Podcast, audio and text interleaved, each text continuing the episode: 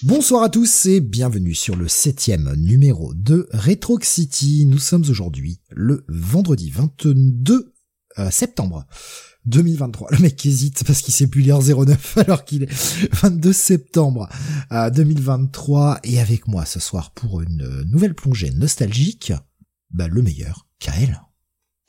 Bonsoir à tous. Euh, J'aime bien quand tu me présentes comme ça et que tu me confonds pas avec Jonathan. oui, pas comme la dernière fois où je n'ai cessé de, de, de me tromper. Bon, en même temps, meilleur et Jonathan dans la même phrase, euh, ça ne risquait pas. il va être ravi, j'en suis sûr. Euh, je vois Siro qui dit j'écoute seulement quand il y a des chroniqueurs de qualité. euh, puisque Jonathan, voilà, curieux d'écouter la review de Catwoman d'hier. Euh, le programme de ce soir, eh bien, je vais l'afficher tout de suite et vous le savez sûrement. Euh, eh bien, nous allons revenir sur Crisis on Infinite Earth. Euh, petit truc, petit truc euh, qui a pas forcément laissé beaucoup de traces dans l'histoire, hein, euh, évidemment. C'est pour ça qu'on en parle ce soir, pour vous le faire découvrir si vous étiez passé à côté un jour, peut-être. Évidemment, gros gros monument de chez DC qui est ressorti donc le mois dernier, fin du mois, euh, dans la collection euh, Urban Nomad, à 10 balles. Franchement, à 10 balles, Crisis. C'est cool. et donc, c'est l'occasion parce qu'on essaie de lier nos Retro tant que l'on peut euh, à de l'actualité, quand, quand c'est jouable, quand, et puis quand ça nous fait plaisir aussi. On s'était dit depuis le départ, tiens, ce serait bien de faire Crisis un jour. Bon bah voilà, euh, l'occasion était toute trouvée, je pense. Donc on va revenir là-dessus. Euh, ce petit pavé, euh, voilà, les effets spéciaux faits à la main. J'ai quand même trouvé que dans l'ensemble, ça se lisait assez vite. Ah pas moi. Ah, ouais, pas moi. moi je hormis les, les, quelques épisodes doubles, euh, qui y en a trois qui prennent un peu de temps, j'ai trouvé que c'était quand même plutôt fluide et que ça se lisait assez vite. Bah alors, je, je dis pas moi parce qu'une fois encore et euh, bah comme un peu comme le mois dernier pour les Thunderbolts, euh, il a fallu bourrer sur la fin parce que bah plein de d'événements extérieurs qui ont fait que j'ai pas eu le temps et il a fallu que je bourre sur la fin pour essayer de le lire. Donc ça m'a paru long si tu veux à la lecture. Et surtout ce putain d'épisode 7. Oui, c'est vrai qu'il est un petit peu long celui-là. Alors, pour la petite histoire, ceux qui étaient là hier euh, pendant le Comics Weekly euh, l'auront déjà entendu, mais après avoir bouclé euh, les lectures pour le Comics Weekly, il me restait un peu de temps, je me suis dit, je vais avancer, il faut que j'avance pour demain, je vais essayer de caler un, voire deux épisodes de Crisis vite fait, avant l'émission. Et donc j'ai attaqué l'épisode 7, puisque c'est là où j'en étais. Et dans mon souvenir, c'était le 8 qui était double, pas le 7. Et du coup, je ne voyais pas la fin de cet épisode. Parce que dans ma tête, j'avais prévu de lire le 7 et puis de couper le 8 euh, quand, euh, quand j'y serais. Mais au moins de me dire j'ai avancé d'un épisode. Pourtant, les, les, pages sont numérotées, donc tu, tu vois où t'en es. Ouais, mais je, je regarde pas, euh, si tu veux, je regarde pas l'avance. Je, je lisais comme ça sans regarder à l'avance quelle taille faisait l'épisode. Et du coup, j'avance et je me dis, mais, mais il s'arrête jamais ce con d'épisode, quoi. Et je voyais l'heure qui tournait. Et je me dis, mais, mais, mais, je vais jamais avoir le temps de le finir avant début de l'émission. Je suis arrivé au bout, mais euh, genre à 20h42, un truc comme ça, tu vois. Je fais, ah putain. Et cet épisode 7 m'a paru interminable. Mais euh, parce que c'est aussi la façon dont j'ai lu, comme d'habitude, ça, ça a toujours énormément d'importance. Euh, et ça joue sur la lecture. C'est en plus c'est pas qu'il est mauvais l'épisode. C'est juste que je voulais le finir absolument avant le début de l'émission, donc j'étais pressé par le temps, quoi. Donc il m'a, il m'a fait chier celui-ci, mais euh, pas forcément parce qu'il est nul. tu vois, c'est con, hein, mais euh, bon. Il y a euh, Grave qui nous demande sur YouTube, tu l'as lu en combien de temps, Kael euh, J'ai lu quasiment un épisode par jour, moi, donc c'est passé assez vite. Après, ouais, j'ai trouvé que certains épisodes se, se lisaient assez vite. Hein. Ouais, ouais, ouais. Les, les premiers, parfois, en 10 minutes, c'est plié. Hein je voulais faire comme ça aussi au départ, lire un épisode par jour, tu vois, et ben malheureusement les événements extérieurs ont fait que non. Mais euh... bon, tant pis, hein, c'est comme ça. Le ouais, les premiers se lisent vite. C'est juste l'intérêt qui est pas là.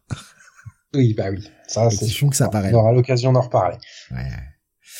Euh, grave qui nous dit faut pas être pressé pour les crisis. Non, non, non, faut pas être prêt, faut pas être. Euh, après, c'est sûr que parfois, si on prend le temps d'essayer de voir qui sont tous les personnages sur les cases, essayer qu'on connaît pas mm. forcément, donc ça, peut prendre beaucoup de temps aussi, hein, selon la façon dont on le lit. Et je vois, tu vois, un avis euh, assez différent du, d'une autre, parce qu'on a vraiment échangé deux mots avant le début de l'émission, euh, comme ça, nos avis sont relativement frais. Euh, Tommy, lui, nous dit, le début est sympa et plutôt dynamique, vers le milieu, ça s'enlise pas mal. Effectivement, j'ai, j'ai l'avis exactement inverse. Pareil. Pareil, moi, le début me, me fait horriblement chier. horriblement. Mais on va détailler pourquoi aussi, parce que c'est c'est ça qui est important. Pourquoi pourquoi on a cette impression là euh, Alexa qui me disait euh, par rapport le, par, rapport à Heroes Crisis, euh, il me disait euh, c'est pas autant que Heroes in Crisis en tout cas, ça c'est une masterclass. Euh... ah, c'est une masterclass de. C'est beau. Oui, oui. Ah, moi je trouve ça très beau. J'ai rien d'autre de bien à en dire. Et je, dis, je dirais que oui, effectivement, c'est une masterclass pour qualifier les mauvais trucs. c'est le maître étalon du pas bien. Étude psychologique sur la merde, Wally, nous dit Alex. Ah là là. Ah là là. Mais non, mais Wally, tellement supérieur à Barry, la preuve. Qui c'est qui est vivant à la fin? C'est pas ce Barry de merde, hein Je rappelle que ce con, il s'était barré euh, se cacher au 30e siècle, hein. Ou 25e, je ne sais plus. Peu importe. oui. Monsieur euh, est déclaré innocent, il se barre quand même. Ouais, il veut échapper à la justice. Barry la merde. cette guerre qui n'aura de fin sur ce, sur ce site. Mm. Ça me fait rire. Euh, Tommy qui nous dit euh, il me manque le dernier tiers de Crisis à, à relire. Ouais, ah ouais. Euh, bah on, va on va en parler de toute façon. Euh, Grave, il nous a 10 minutes pour lire les premiers épisodes. De mon côté, faut compter le double quand même. Oui, après, je pense que ça dépend comment on les lit et après euh, comment on les lit, pardon. Et puis après, peut-être que tu les lis en VO aussi, euh, grave. Et ça prend plus de temps à lire en VO. Euh, c'est un peu plus. Franchement, là, ma relecture en VF, ça va simplifier la vie quand même. Oui, oui, c'est clair que. J'ai pas, J'ai pas de problème en VO, hein, bien sûr, mais c'est quand même plus rapide toujours dans ta langue maternelle, forcément. Avec ça me dit personne ne pleu personne pleurait Wally. Si, moi, moi le premier. Euh, on va on va démarrer euh, tranquillement. De toute façon, euh, vous connaissez le programme. Hein. On va parler de tout, comme toujours. On va spoiler évidemment l'intégralité. Après 85, 86. Bon, on va spoiler un truc qui a quand même pas mal d'années. Hein. Si vous l'avez pas lu, euh, vraiment, si vous avez pas voulu. Surtout quand c'est à 10 balles. Ça. Ah, après moi personnellement, c'était ma première lecture euh, de, de ce crossover. Hein. Mmh. Je l'avais déjà lu il y a hum, pas mal d'années. Je l'avais en semi books en fait, mmh. et euh, quelque part, je sais plus où, dans des cartons. Hein. Donc euh, j'ai repris l'édition Urban avec grand plaisir. Et je dois dire que franchement, pour 10 balles, vous avez quand même une espèce de pavé. Ça ne plaira pas à tout le monde, on va être clair. Euh, et et justement, euh, en urban, en urban nomade, euh, ça passe euh, visuellement? Parce que bon, il y a quand même Georges Pérez qui fait quand même pas mal de cases assez petites avec beaucoup de personnages. Qu'est-ce que ça donne dans ce format? Alors, je porte des lunettes normalement. que je mets jamais, mais ou très très rarement, mais pour de la myopie, c'est-à-dire que de loin je vois flou, de près j'ai pas de problème. Effectivement, si vous êtes presbyte, je pense que ça va être un enfer à lire. Ça va être un putain d'enfer. Maintenant, euh, si vous n'avez pas de problème de yeux ou si vous êtes myope comme comme moi, c'est-à-dire que bah, de loin vous voyez flou, moi j'ai pas eu de souci. Étonnamment, euh, j'ai comparé ces deux ces deux tomes parce que euh, en termes de, de, taille, c'est ce qui se rapproche le plus. Ce Crisis et ce Watchmen, qui, qui était sorti dans la première vague. Watchmen, le lire à une lumière artificielle, pour moi, c'est un petit peu compliqué. il faut que je force, en fait. Je sens que je dois produire un effort. À la lumière naturelle, il y a aucun problème. C'est totalement lisible Watchmen sans, sans forcer. J'avais peur que j'ai le même problème avec Crisis et en fait même à la lumière artificielle, Crisis me pose pas de soucis. Je pense que ça vient surtout beaucoup des choix de teintes parce que Watchmen est quand même relativement sombre et ça alourdit au final pour les yeux on a quand même des, des, couleurs relativement flashy. Il y a des passages sombres hein, dans, dans Crisis. Il y a beaucoup de passages avec des cases noires, des choses comme ça, des fonds noirs, des, des trucs. Mais dans l'ensemble, c'est relativement clair. Et je pense que ça facilite aussi beaucoup la lecture.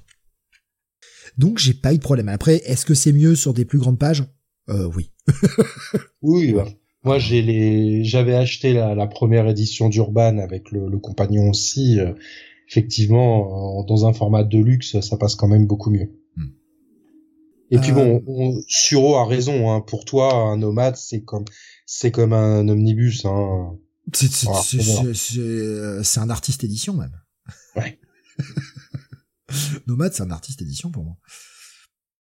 Et Alexa nous demande, est-ce que dans le nomade, il y a les bonus? Non. Je vais être direct, non, il y a pas. Euh, tu as les 12 épisodes, tu as le Untold et, et tu as les deux History of the ah, DC Universe. Il n'y a pas le Untold. D'accord. Ou alors s'il y est, je l'ai pas trouvé. Et les deux History of the DC Universe?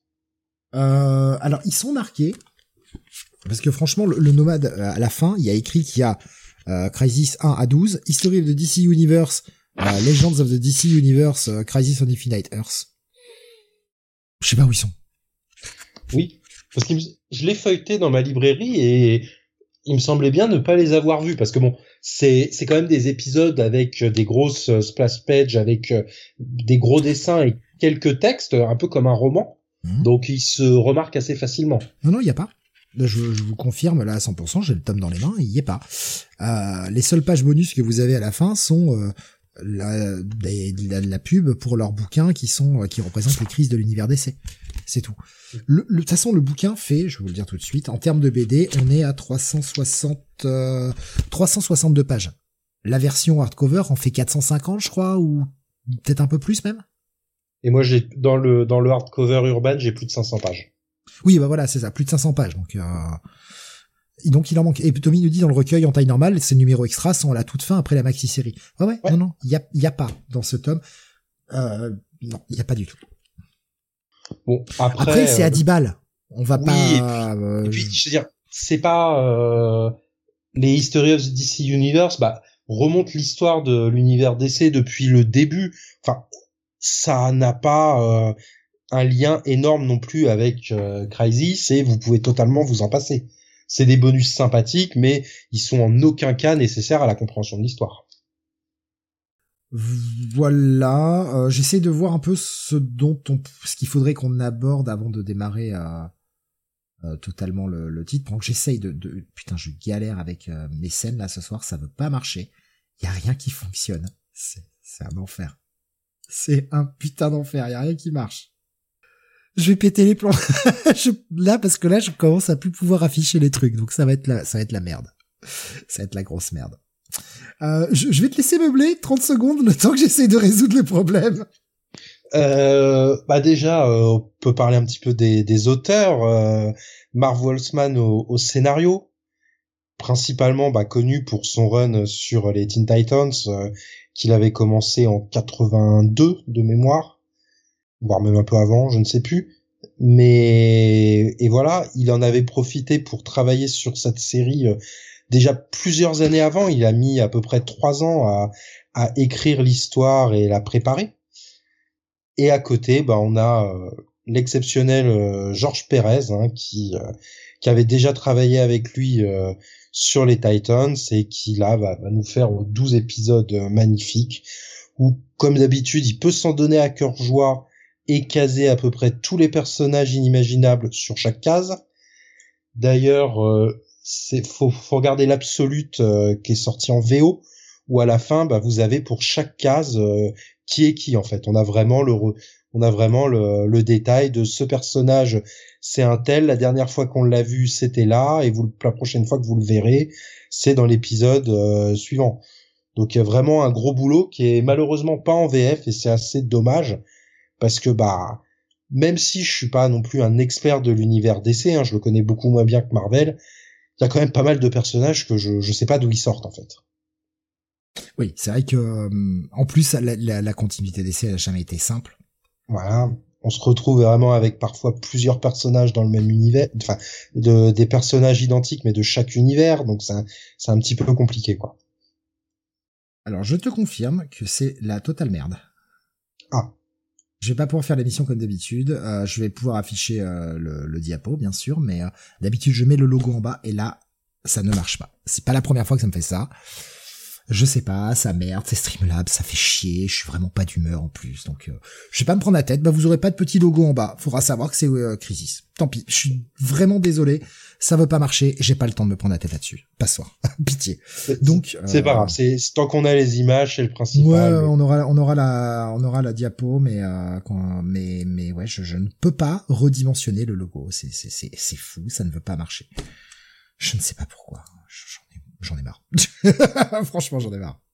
C'est pas grave, non, mais, Streamlabs est de plus en plus chiant. Euh, Streamlabs me casse vraiment les couilles parce que les mecs font des mises à jour, ils pètent tout. Euh, ça devient infernal, quoi. C'est, ça devient. Euh, tu peux pas bosser avec ça. Euh, alors, je vais prendre une petite réaction que je vois un petit peu partout. Euh... Alors, par exemple, Babou Sandy Wolfman fait accompagner par Len Wine en éditeur Roy Thomas pour l'histoire. Euh, qu'est-ce que j'ai vu aussi euh...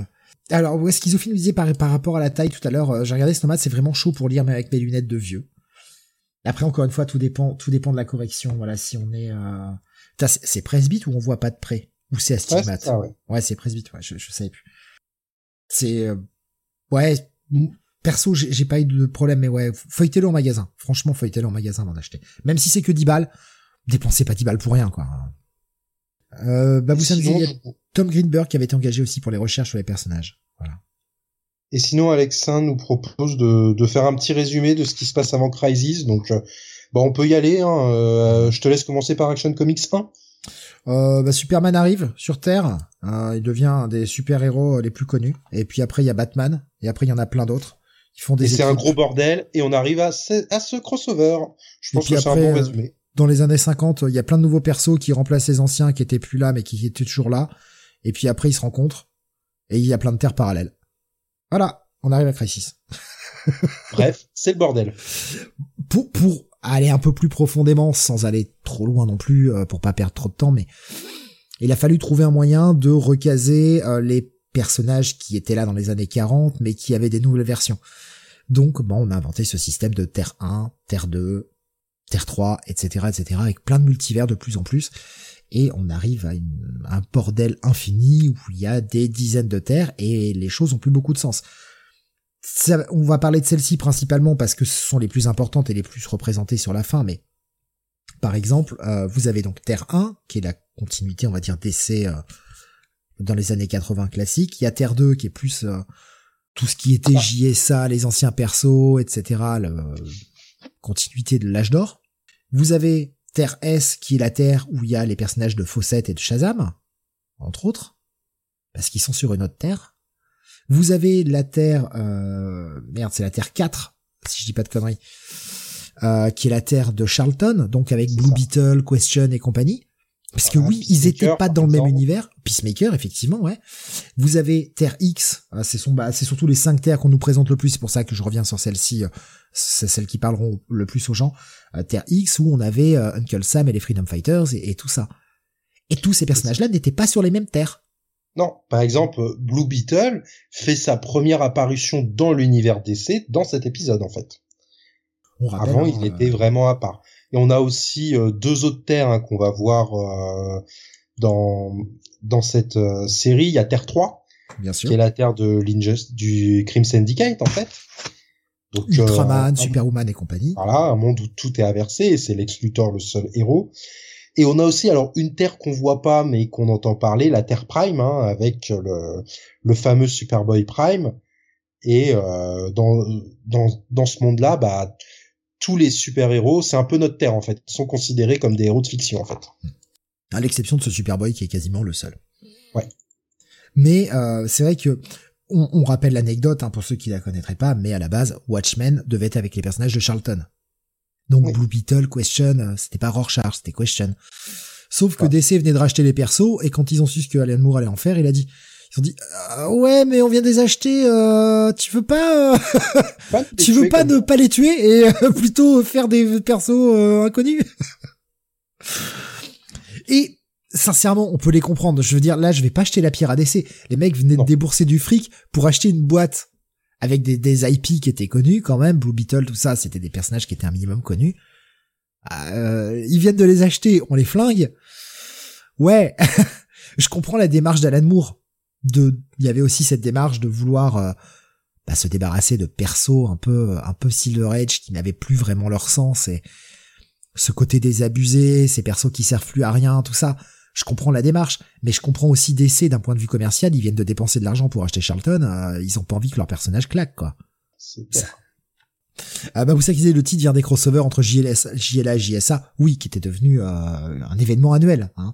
On rappelle que première apparition, tout ça, c'est Flash 123. Hein. Ce compte Barry Allen, encore une fois, qui vibre là où il fallait pas et qui découvre tout ça, c'est à cause de lui. C'est à cause de lui tout ce bordel. C'est normal qu'il en crève. Non mais oh, saloperie de Barry. Et de toute façon, dans Urban avait sorti le, le, compagnon, hein, et, et dans, dans ce tome, bah, on, on voit hein, ces, ces principaux épisodes où il découvre les autres univers, et ça vous présente un petit peu euh, chaque terre euh, une à une. Oui, c'est mieux que je, je, te réponde en allumant le micro. C'est mieux. Tu, sinon, tu m'entendras pas. Putain. Je suis désolé, je suis un peu à la ramasse ce soir. Hein. Vraiment beaucoup, beaucoup de fatigue. Je vais, je vais faire des boulettes. Je vous le dis tout de suite. Peut-être mélanger des noms. Euh, mais je compte sur vous pour me corriger. Et euh, corrigez-moi sévèrement. J'aime ça. Je, je sais pas de ce dont on peut parler. Euh. Alors, il y a pas mal de trucs, effectivement, qui se passent pré-crisis qui ne sont pas contenus ni dans ce tome urban, ni dans le... Putain, c'est quoi comme modèle en fait? C'est quoi? C'est un absolute? Je sais même pas ce que c'est comme la version hardcover que tu as justement. C'est c'est le c'est la taille urbaine, pas le format comics, euh, juste au-dessus. Donc euh, on est à peu près euh, sur un, petit deluxe. Ouais, un de, ouais, on va dire un deluxe. Ça doit être les DC en DC essentiels en nom de collection. D'accord, essentiel, ok. Donc ouais, il y a, y a, plein de choses qui ne sont pas, qui, étaient présentes avant et qui ne sont pas là, où justement le monitor apparaît dans pas mal de séries et commence à mm. se faire connaître. On commence à poser les bases de Crisis. C'est ça. Le, le c'est là où il va tester tous les différents personnages l'année d'avant le crossover pour voir ceux qui vont lui être utiles dans cette histoire en fait. Pour la petite anecdote, je vais le placer là parce que je n'en reparlerai plus jamais derrière. Je me suis dit, hé, si j'essayais de tout lire. Tous, les, tous les tie Voilà, par tout lire, j'entends tous les tie J'ai commencé à lire deux épisodes de merde du All Star Squadron, j'ai fait non mais c'est bon quoi, allez ça va. Vas-y, allez, laisse tomber Soldier Squadron, essaye Infinity ENC. Ouf, t'es courageux. J'ai fait non, en fait, je vais me, je vais me contenter de la série principale. Le reste, j'ai pas très envie. Pourtant, on a quand même pas mal de fois dans l'histoire euh, quelques petites cases par-ci par-là et qui lancent juste quelques plots et qui ensuite sont traités euh, dans, dans les tie hein. pour, être totalement honnête, si j'avais eu plus de temps, si j'avais pas plein de merde à gérer, euh, je l'aurais fait. J'aurais été lire les épisodes qui étaient référencés. Mais là, j'ai vraiment, enfin, c'est vraiment, j'ai manqué de temps pour des soucis familiaux. Je vais pas détailler, mais voilà, c'est pour ça que j'ai vraiment pas eu le temps que je voulais pour préparer cette émission. J'en suis désolé. Et malheureusement, on peut pas la décaler parce que le planning ne colle plus après. Donc euh, voilà, il fallait qu'on la fasse ce soir. Donc, bah, tant pis. enfin, des, des il y en a quand même beaucoup, beaucoup. Hein. T'aurais été courageux. Ah bah, je m'étais fait mon reading order et tout. Hein. J'avais été croisé les sources sur plein de sites, machin. J'ai fait mon reading order. Et puis j'ai abandonné quand j'ai vu ce qu'est... Bah, pff, Altar Squadron, est-ce que j'ai vraiment envie de s'infliger ça Est-ce que t'as vraiment envie d'aller lire du Blue Devil, euh, du Améthyste euh? Ouais. Alors, Blue Devil, ouais, parce que c'est un personnage que je connais pas beaucoup. Améthyste, je connais un peu, ouais, pourquoi pas. Mais ouais, mais All Star Squadron, c'était au-dessus de mes forces. Vraiment, ça, c'était au-dessus de mes forces. Surtout que, enfin, il y en a quand même beaucoup hein, qui sont taïnes. Hein. Il y en a plus d'une dizaine, donc euh, bon. Ah oui, oui, oui, oui. Bah, je, dois avoir encore ma liste là quelque part. Je, je, je, vais, je vais me reporter à cette liste comme ça. Je ne dirai pas de bêtises, mais Qu'est-ce qu'on a? On a du, on a, on a des épisodes de Swamp Thing aussi qui sont euh, qui sont tie Il y a des épisodes de Batman, euh, des épisodes. Euh, bon, de toute façon, euh, Infinity, NC et, et All Star Squadron sont les, les titres où il y en a vraiment une chier. Il y a quelques épisodes de Légion. Qu'est-ce qu'on a d'autre encore? Il y a. Il y a du Firestorm. Ouais, il y a du Firestorm, il y a du Warlord, il y a un épisode de Warlord. Putain, Warlord quoi. Il y a du Green Lantern évidemment. Euh, Qu'est-ce qu'il y a? Les Omega Men aussi sont euh, sont tie euh, parce qu'ils apparaissent un peu sur la fin vite fait. Euh, il y a un ou deux épisodes de, Justice League, un ou deux épisodes de Superman. Il y a même New Titans. En gros, de façon, si vous voulez savoir si c'est tie dans la majorité des titres qui sortaient à l'époque, soit vous aviez un bandeau, euh, Crisis, la, la mode... Euh, pour nous, actuellement, ça nous paraît pas inconcevable de voir des bandeaux, des events, etc. C'est euh, c'est le format habituel. Mais à l'époque, c'était nouveau. C'est la première fois qu'on faisait des trucs comme ça. Donc, euh, ouais, ça, ça aide, enfin, ça aide à se repérer. Sauf que, par exemple, les titres Batman qui sont tie et considérés comme tie n'ont pas le bandeau Crisis. On sait qu'ils sont tie parce que ça se passe au moment où il y a le ciel rouge. Pas simple. Tommy qui nous dit Batman, c'est complètement anecdotique, les tie vous pouvez passer. Ah oui, ils sont référencés parce que ciel rouge, c'est tout. Oui, oui, Il y a, il y a, de tout, hein. il y a à boire et à manger, euh, et surtout à éviter, en fait. Pour pas perdre trop de temps. Et franchement, franchement, la mini en 12 se suffit elle-même. Oui, on comprend largement tout, et, euh, et même les, les plots qui sont lancés là-dedans et qui suivent dans les tie un, ils m'ont pas spécialement non plus donné envie de me jeter dessus. Et puis, euh, de toute façon, ils sont pas nécessaires. Euh. Il y a plus parfois certains passages qu'on a lus, on se dit bah ça a servi à rien, alors qu'en fait, ça se trouve bah dans il y a des tie où ils ont été repris derrière. Et euh, je vais après si par exemple effectivement et je vois que Baboussa nous en parle, le on voit euh, Guy Gardner qui apparaît, mmh. il a une mission et puis on n'entend jamais parler. Ça c'est effectivement un plot que j'aurais peut-être aimé aller suivre. Ouais. Bah, tu peux aller lire le Green Lantern euh, 196. ouais. Si, si j'ai du temps à perdre vraiment. Euh... Euh, Time de Something vaut le coup, euh, nous dit Graf, euh, écrit par le plus grand ami de DC Comics, le plus grand ami de DC Comics. c'est salaud. Euh, je vois Tommy qui nous disait anecdote c'est devenu un même en VO les pseudo Time Crisis avec les ciels rouges les fameux Red Skies oh, bien sûr bien sûr c'est devenu le fameux même, quoi. Mais euh, je vais être clair. Je vais peut-être pas faire plaisir aux gens, mais tant pis. Euh, Crazy, c'est une mini, en, enfin une maxi du coup, maxi en 12. J'aurais préféré que ce soit une maxi en 8. Ça pouvait être largement compressé en 8 épisodes. Oui. Euh, sans perdre en qualité d'écriture. Vraiment, sans perdre en qualité d'écriture. Je comprends pourquoi ils ont rallongé la sauce, quoique, je comprends. Oui, si j'arrive à comprendre, mais je suis pas d'accord avec ça. Et vraiment, ça pouvait être réduit à 8 épisodes. Et ça se suffisait amplement. Ils ont voulu tirer sur la corde et on y viendra. Il y a des, quand même des moments où euh, tu sens que c'est rallongé pour rallonger. C'est fort dommage. C'est fort dommage. Ça casse un minimum le rythme. Ah, Tommy qui dit pareil, voilà, je, suis d'accord, ça aurait pu être raccourci un peu, effectivement. Euh, les tailles les plus importants, nous et Baboussa, ont été publiés par Artima dans Superstar Comics. Et d'ailleurs, euh, il y avait Baboussa hein, qui nous disait, c'est un truc qui m'accompagne depuis mes 8 ans, quoi. Je, je l'ai, euh, je l'avais, euh, j'ai essayé de retrouver son message, mais allez je l'avais dans, dans des Artima, voilà. Qu'est-ce qu'on peut rajouter sur l'avant? Oh, bah, Je pense qu'on peut y aller, hein, parce qu'il est déjà quasiment 22h30, hein, donc. Bon, après, je il y a des épisodes qui vont se résumer très très vite. Hein. Ouais, ouais, bah on, va, ouais, bah, de toute façon le début va se résumer assez vite en fait. Euh, je vais afficher le diapo euh, comme je peux. Je vais faire disparaître le logo. Je suis désolé, j'aime bien mettre le logo en bas. Je trouve que c'est cool pour quiconque arrivera en plein milieu, savoir de quoi on parle. Malheureusement, bah ce soir je peux pas le faire. Ça veut pas marcher. Je suis vraiment vraiment désolé. Euh, trahi par la technique. Donc bah on va se contenter de ça. Et bien sûr, comme d'habitude, je vous partagerai également les images que nous a préparé Kael. D'ailleurs, il m'a vraiment sauvé le cul pour ce soir parce que j'étais vraiment, vraiment, euh, j'avais pas le temps. Et euh, donc, euh, merci à lui d'avoir préparé le diapo. Et je vous partage les images, bien sûr, sur Discord. Donc cette petite image de Terre pour démarrer, évidemment. La Terre, l'espace, le multiverse. Euh, ouais, le multivers qui euh, qui démarre hein, ces pages qui nous présentent euh, et habituez-vous tout de suite à cette narration avec des trucs noirs, des bordels écrits sur le côté où on se dit je le lis dans quel sens? Des fois, c'est pas clair. Ouais. Il y a des moments où tu sais pas quelle partie tu dois lire avant. Tu arrives à comprendre, bah si tu le lis dans le mauvais sens, c'est pas grave, ton cerveau fait refait le chemin.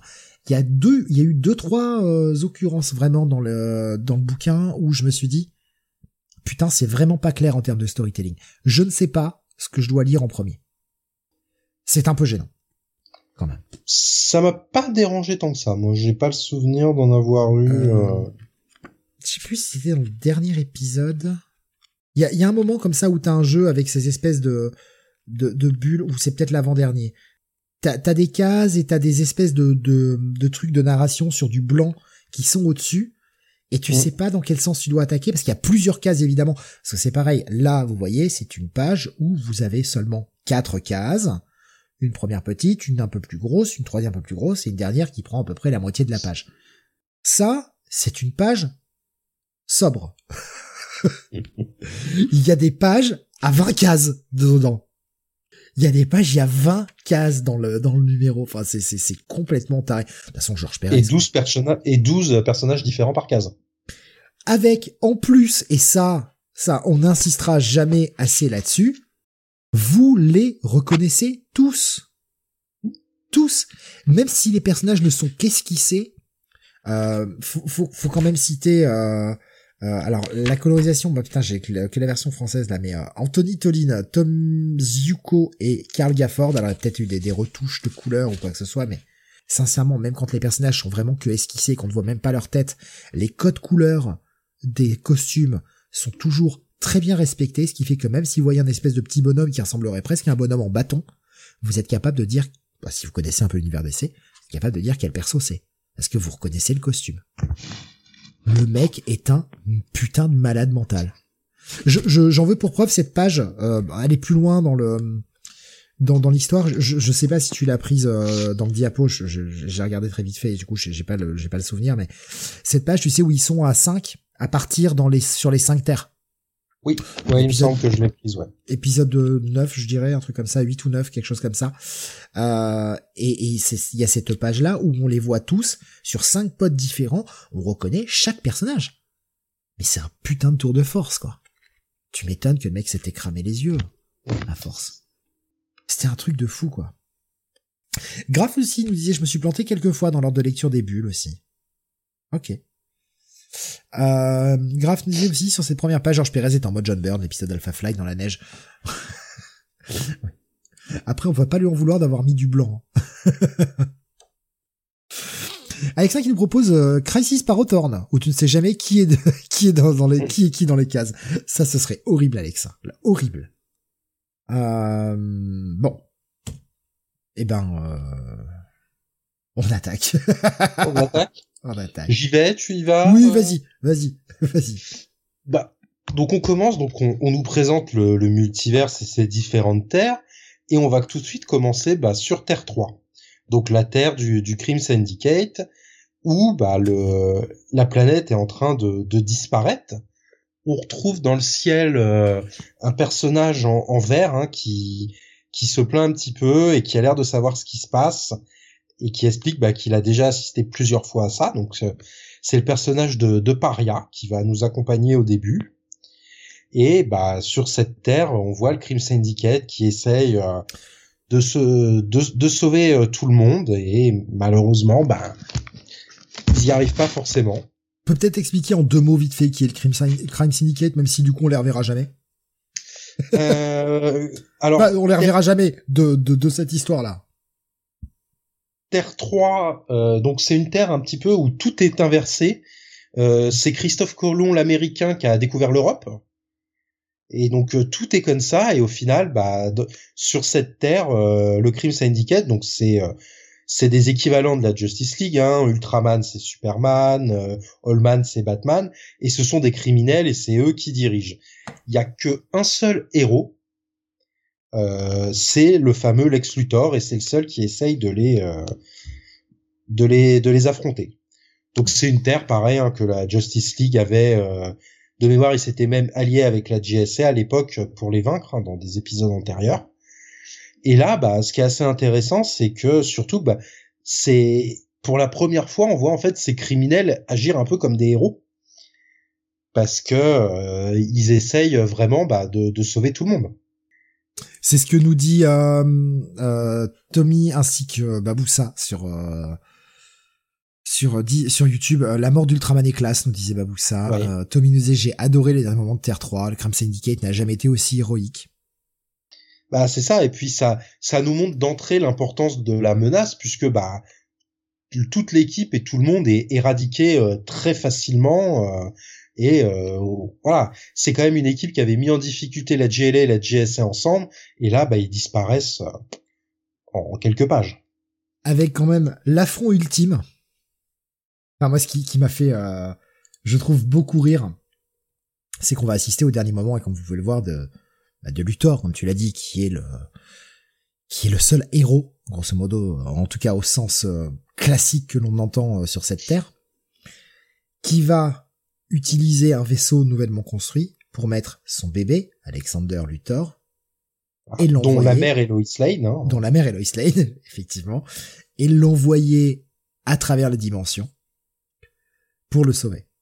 Oui. Et, et le fait qu'on ait un Luthor qui devient une euh, parodie de Superman, enfin parodie non, parodie c'est très méchant, on va dire une copie de, de Superman dans son dans, son origine. Cette fois-ci, il a pas traversé l'espace, mais juste traversé des dimensions. C'est l'affront ultime, quoi. Et, mais c'est cool, enfin, c'est cool. Ah oui, c'est cool. Le, le costume de Holman, mais c'est avec la, la tête de chouette là, c'est vraiment. ah, il est moche. Hein. Il est moche, c'est clair. Heureusement qu'ils l'ont relooké après. Ouais, mais même, même maintenant, je le trouve pas incroyable. Hein. Non, mais il a quand même, il a quand même moins que ce soit la version Morrison ou la version qu'on avait vue euh, dans le dans le New 50 dans le New 52 euh, durant le crossover que j'ai déjà oublié le nom. Le premier gros cross, des... le, premier gros cross des, des New 52 de Jeff Jones. Ah, euh, Villains mes couilles. Non, attends, c'est pas ça. Non. Aidez-nous sur le chat. Euh... je vais te le retrouver, j'en ai pas pour longtemps. Il faut juste que j'accède à mes Forever Evil, voilà, merci Alex. Ah ouais, oh putain, je, ah ouais, je l'avais pas tout de suite en plus. Il fallait un peu plus de temps. Voilà, ah, Tommy l'avait aussi, ouais, Forever Evil. Ouais. Oh, que j'avais plutôt bien apprécié, moi. Hein. Ah, je, je, vais être honnête. Je, euh, honnête, putain, honnête avec un R. J'ai une aversion, aujourd'hui, j'ai une aversion totale pour les New 52. J'ai beaucoup aimé au départ, l'idée. Aujourd'hui, j'en ai une aversion totale. Je déteste viscéralement tout ce qui a été fait dans les New 52. Quand bien même il y a eu des bonnes choses, j'adore euh, Swamp Thing, j'adore Animal Man, je, je déteste l'idée même des New 52. En fait, oui, non, moi, moi aussi, mais c'est pas, l'idée des, New 52 qui en fait, le coup. C'est pas l'idée des New 52 que je déteste, c'est le gâchis qu'ils en ont fait. Et je trouve que ça, ça en fait, ça a tout salopé. Ça a vraiment tout salopé. Ce qu'ils en ont fait, ce qu'il en reste aujourd'hui, c'est se foutre de la gueule du monde, quoi. Et euh, j'en viens à détester les New 52 de par ce qu'ils en ont fait, en fait. Donc je j'oublie peu à peu ce qui se passe. Alors je, préfère l'univers d'essai qui va bah, de, de Crisis jusqu'à euh, Flashpoint, mais j'apprécie quand même euh, pas mal de séries des New 52 et pour moi le début de Jeff Jones sous son côté vraiment blockbuster. Hein. J'aime pas le concept des 5 ans, le premier arc avec Darkseid n'est pas terrible, mais mais pour moi, Forever Evil, c'est vraiment un, cross qui se tient. J'en ai plus aucun souvenir. Franchement, j'en ai plus aucun souvenir. Je, je garde et euh, alors, je dis je déteste les New tout. Tout n'est pas acheté, attention. Encore une fois, c'est vraiment le concept est-ce qu'ils en ont fait euh, que que je n'aime pas. Euh, mais mais oui, le la cour des hiboux, c'était pas une si mauvaise idée que ça. Hein. Oui, oui, oui. Euh, par exemple, c'est juste un, premier exemple comme ça. Oh, je l'ai cité tout à l'heure, Animal Man Swamp Thing, c'était cool aussi. Euh, L'Aquaman de Jeff Jones est plutôt sympa. Euh. Ouais, ouais, ça se perd après, je trouve, par contre. Mais oui, mais bah, disons que c'est comme son Justice League dans dans la promesse du New 52 qui était de relancer des personnages pour tout le monde. C'est c'est très bien, c'est ce qu'il fallait faire. À peu près. Et je pense, je pense qu'on on développera un peu plus en conclusion. Oui. Mais le problème, c'est que ils ont fait ce qu'il fallait à peu près pour chier dessus cinq ans après. Et j'insiste bien sur à peu près parce qu'il y a quand même énormément de ratés au début des New 52. Et tu l'as déjà ah abordé avec, les, avec le concept des cinq ans, qui ne tient pas oui, la route. Le concept des cinq ans. Bah, de toute façon, tu peux pas euh, dire euh, je reboot euh, tout sauf Batman et Green Lantern parce que ça marche bien. C'est soit tu rebootes tout, soit tu rebootes rien en fait.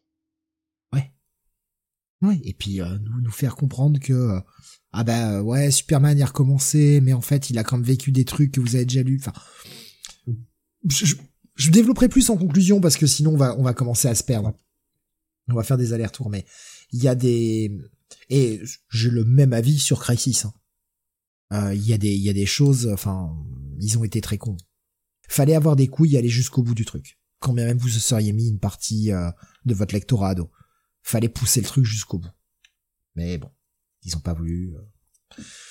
Je comprends l'aspect euh, mercantile, je comprends l'aspect marketing, je comprends l'aspect mauvaise presse que ça peut faire, mais ça pose un véritable problème et euh, combien de temps a tenu Crisis derrière? Voilà. Par exemple. Oui. Donc oui, comme tu l'as dit, on assiste à cette destruction de Terre 3 et le seul rescapé qui va être ce bon Alexander Luthor. Voilà. Qui va être capté euh, par un vaisseau dans lequel euh, bah, il y a un mystérieux commandant qui est aidé par une femme blonde, euh, donc Harbinger, hein, qu'on verra plusieurs fois. Bon, elle est un petit peu chiante hein, comme personnage, mais... Là aussi, on y reviendra. Il y avait Alexin qui nous parlait de Pandora tout à l'heure. Pandora, et c'est ce qu'ils ont voulu faire avec... Enfin, ils ont voulu reprendre leur modèle d'Harbinger. Oui, bien sûr. Pour Pandora en chiant. oui, oui, bah oui, bon. En chiant. Et donc, bah voilà, ce, ce personnage va s'atteler à, à aller euh, voir euh, plein de personnages pour réunir une équipe. Donc, elle va aller sur différentes terres, sur différentes époques. On va la retrouver bah, à Gorilla City pour aller récupérer Solovar, hein, le, qui était le roi à l'époque de la ville. Hein. On n'était pas sur du Grod encore et euh, elle va aussi aller voir la Légion, voir euh, sur Terre 4 où elle va récupérer Blue Beetle par exemple. Ça permet en un sens de nous présenter le personnage en tant que pas de limite. Elle va dans le présent, dans les trucs même cachés euh, du présent. Gorilla City, c'est vraiment un truc ultra caché. Elle va dans le futur avec la Légion. Elle passe dans un autre monde, sur une autre terre. On sent qu'elle a des pouvoirs presque absolus au final. Je comprends l'idée de la présenter comme ça, genre nous montrant que bah waouh, elle a ça. Oh putain, elle fait aussi ça. Oh putain, elle est capable de faire ça. Ou par exemple, elle est capable de rendre ses pouvoirs et son masque au euh, psychopirate. Ouais. Mais cette présentation est quand même extrêmement longue. Ça bah, délai pour pas grand chose. Tout, en fait, c'est tout ce recrutement va nous amener euh, quasiment à la fin de l'épisode. Hein. Et on est sur un épisode euh, quasiment double hein, sur le premier. Et, donc tout ce petit beau monde va être réuni dans, dans le vaisseau euh, sur lequel ils étaient. Donc on retrouve aussi bien des héros, hein, ceux qu'on a cités, mais aussi donc le, le Superman de, de Terre 2, celui avec les, de la GSA avec les tempes euh, grisonnantes, et aussi euh, plusieurs vilains. On retrouve le Docteur Polaris ou Killer Frost qui est tombée amoureuse de Firestorm grâce au psychopirate et ils vont se faire tous attaquer euh, par différentes ombres qui vont avoir un petit peu de mal à abattre. Mais à la finalement, je sais alors je sais même plus comment ils s'en sortent à la fin. Mais voilà, ils vont les battre et on va avoir donc la l'apparition du, du personnage qui était au-dessus d'Arbinger, qui les avait recrutés. Et on va avoir la première apparition du coup dans cette série du Monitor. Ouais, grosse splash page pour l'apparition du Monitor.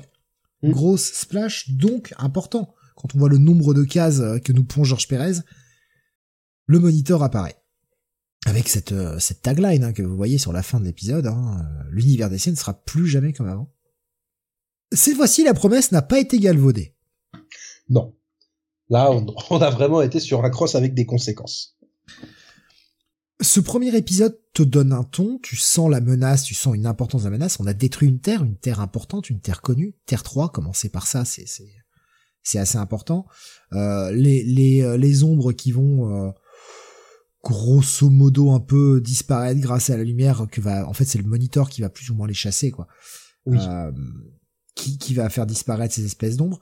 Ce recrutement, ça permet de voir pas mal de personnages. Personnages pas forcément les les plus, connus. Il y en a certains. Vous avez Arion, hein, le seigneur d'Atlantis. Arion, hein, qui, avait eu sa série assez longue, une bonne cinquantaine d'épisodes, euh, mais qui est pas forcément le personnage le plus connu.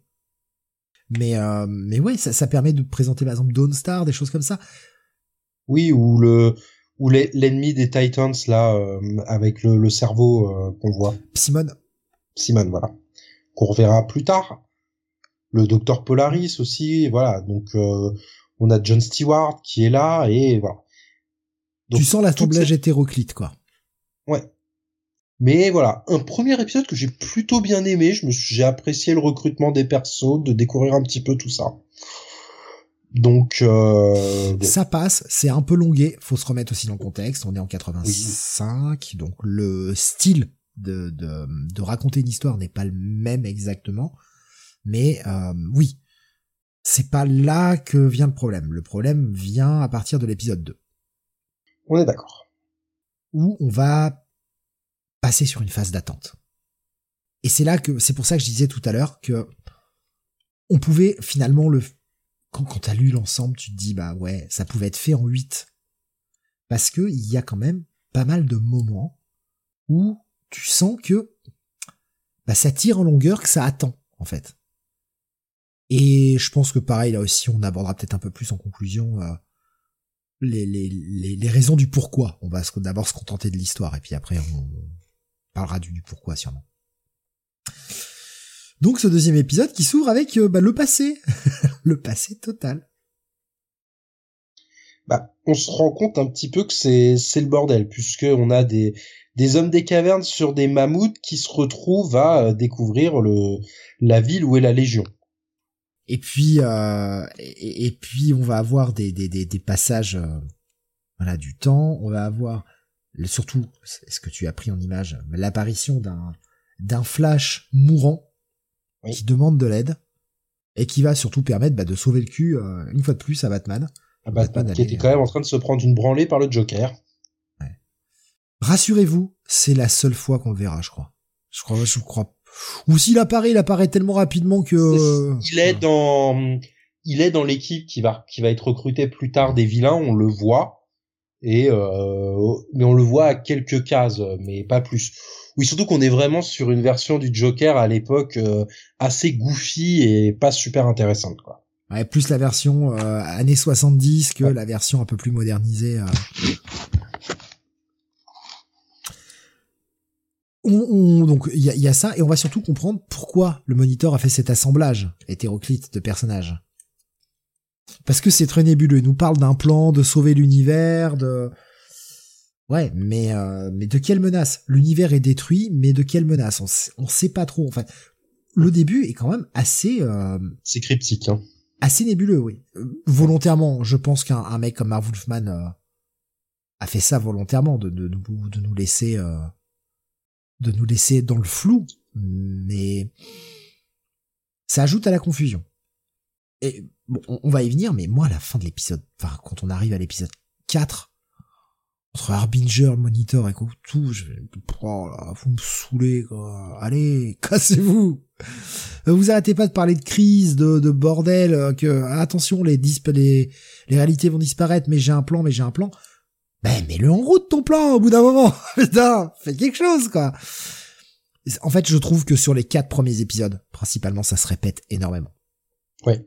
Bah surtout que là, donc euh, bon, euh, plus on va voir un peu tous les personnages qui réagissent sur Terre à tout ça, et on va surtout arriver, voilà, à l'apparition des, des fameuses tours où bah on va avoir euh, plusieurs personnages qui vont qui vont les défendre contre ces ombres qui vont arriver euh, plusieurs fois. Et c'est quand même vraiment très répétitif. Hein. J'ai bien aimé juste là, parce qu'on a donc Kamandi hein, qu'on voit sur cette case euh, qui est en train d'escalader la tour. Et j'ai bien aimé la petite relation qu'il a avec euh, Solovar. Ouais, ouais, parce qu'on a des, des, assemblages de personnages vraiment différents qui qui se sont jamais rencontrés en fait ou, ou, très très peu qui se connaissent pas mais qui doivent travailler ensemble bah, euh, le, greater good, hein, comme on dit. Et ça donne des tandems euh, atypiques. Mais bon, comme tout le monde va mourir. c'est pas grave. Euh, Baboussa qui nous disait la case de l'explosion de la batterie d'Oa m'avait choqué, gamin. Bordel la menace. Oui, et je, je veux essayer de pas trop prendre d'avance. Justement, la menace en fait est le problème je vais, je vais détailler ce point, tant pis, euh, même si je prends un peu d'avance. Euh, on commence avec ces ombres et la vague d'antimatière qui détruit les univers. Ok, cette vague, il y a des ombres, ok. Et puis après, on va passer sur une autre menace, euh, l'arrivée de l'antimonitor. Ok. Puis après, on va passer sur une autre menace, qui est la fusion des terres. Ok.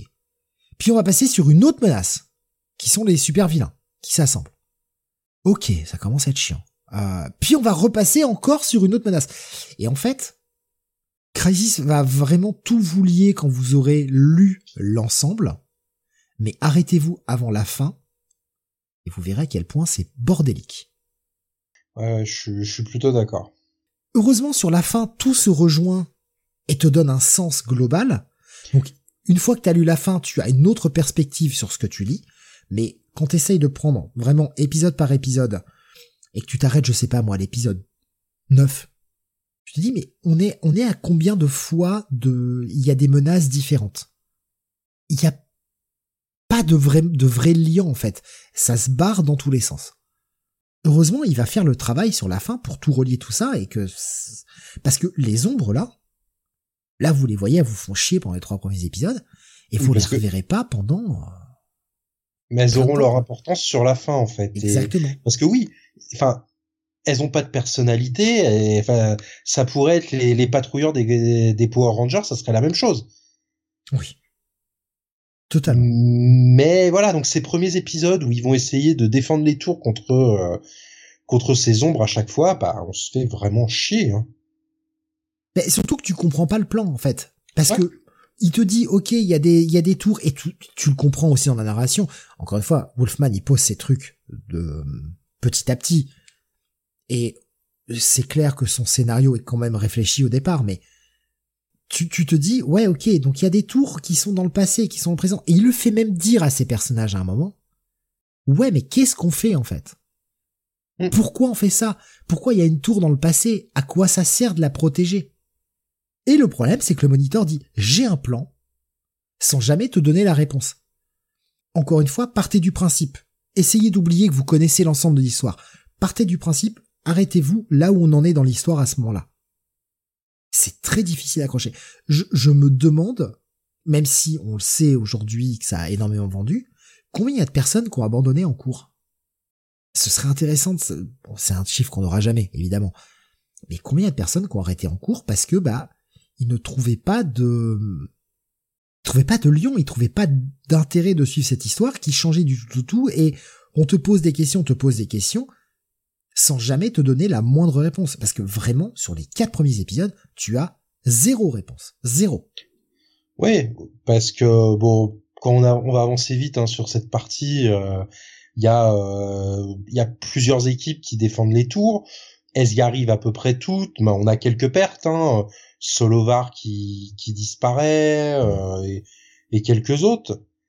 On a, mais ensuite, on arrive assez vite aussi au mystère bah, de Harbinger qui a l'air qui a l'air aussi d'être contrôlé en fait par euh, par l'ennemi du monitor.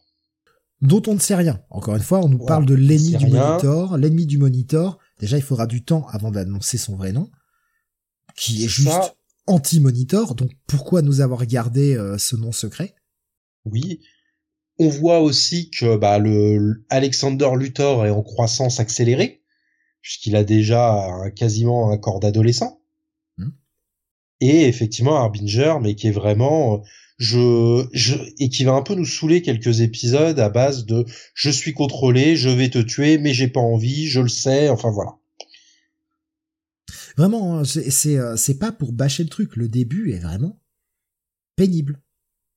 C'est jamais mal raconté. Là, par contre, ça, il faut être clair, ce n'est jamais mal raconté. Non. Pareil. C'est juste que tu demandes où ça va? Il nous, il va nous expliquer qu'il a besoin d'un, Dr Light, donc il va, il va en créer un nouveau, donc euh, le, la version féminine hein, de, du personnage, mais on sait pas pourquoi. Et elle aura une importance que dans la bataille finale. Avec un caractère détestable au début. Oui. Qui va apprendre. Alors, là encore une fois, le personnage va avoir une évolution. Oui, avec qui ce qui est se passe logique, dans 7. Voilà, qui est logique, mais qui du coup va un peu vite en même temps, faut penser qu'on est sur une série en 12 avec au bas mot 162 347 personnages. Donc euh, bon, faut trouver des moments pour arriver à faire avancer tes persos. Ça va un peu vite, mais par rapport à la place qu'il avait, Dr Light c'est pas le personnage qui s'en sort le moins bien. Non. Toutes ces versions des des, des spires que l'on voit des, des tours euh, permettent aussi de montrer un max de personnages. Parce, que... là on est et de relier un peu toutes les époques. On a le Jonah X du Far West, on a le Sergent Rock de la Seconde Guerre mondiale. Donc euh, on voit un petit peu tout le monde. Et il en profite même pour nous créer euh, par la suite une nouvelle Terre, hein, la, la Terre 6, qui va se faire euh, détruire aussi vite qu'elle est apparue. Oh bah ça valait bien le coup. voilà. Et on a juste le personnage de Lady Quark qui va être sauvé et qui va rejoindre l'équipe et qu'aura son importance pour plus tard. Tu sens, en fait, encore une fois, là, par contre, il y a un certain recul aujourd'hui qui est difficile de mettre de côté, mais quand tu lis ça, et on, on, on, émet des critiques. Alors moi, je les trouve justifiées. Bon, normal, c'est les nôtres aussi, mais je, je pense qu'on vous explique assez bien pourquoi on émet des petites critiques sur le titre. Et encore une fois, on dit pas que c'est horrible, hein, attention. Euh. franchement, si les plus mauvais comics pouvaient ressembler à ça, Putain, on serait gâté quand même. Franchement.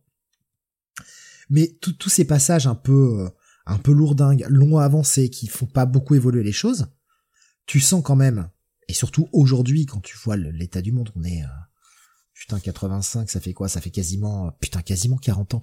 Merde, ça va avoir 40 ans, quoi. Oh, la vache. Euh, on, on, sent la lettre d'amour à décès, en fait. Le mec essaye de montrer, à un moment ou à un autre, tous les personnages. Et, et, oui, Tommy, tu as, enfin, tu as raison. Hein, c'est Tercy, c'était bien la sa première et dernière apparition. Ah bah ça valait le coup de créer des persos, dis donc. Au moins, il nous a fait une Terre qui était différente.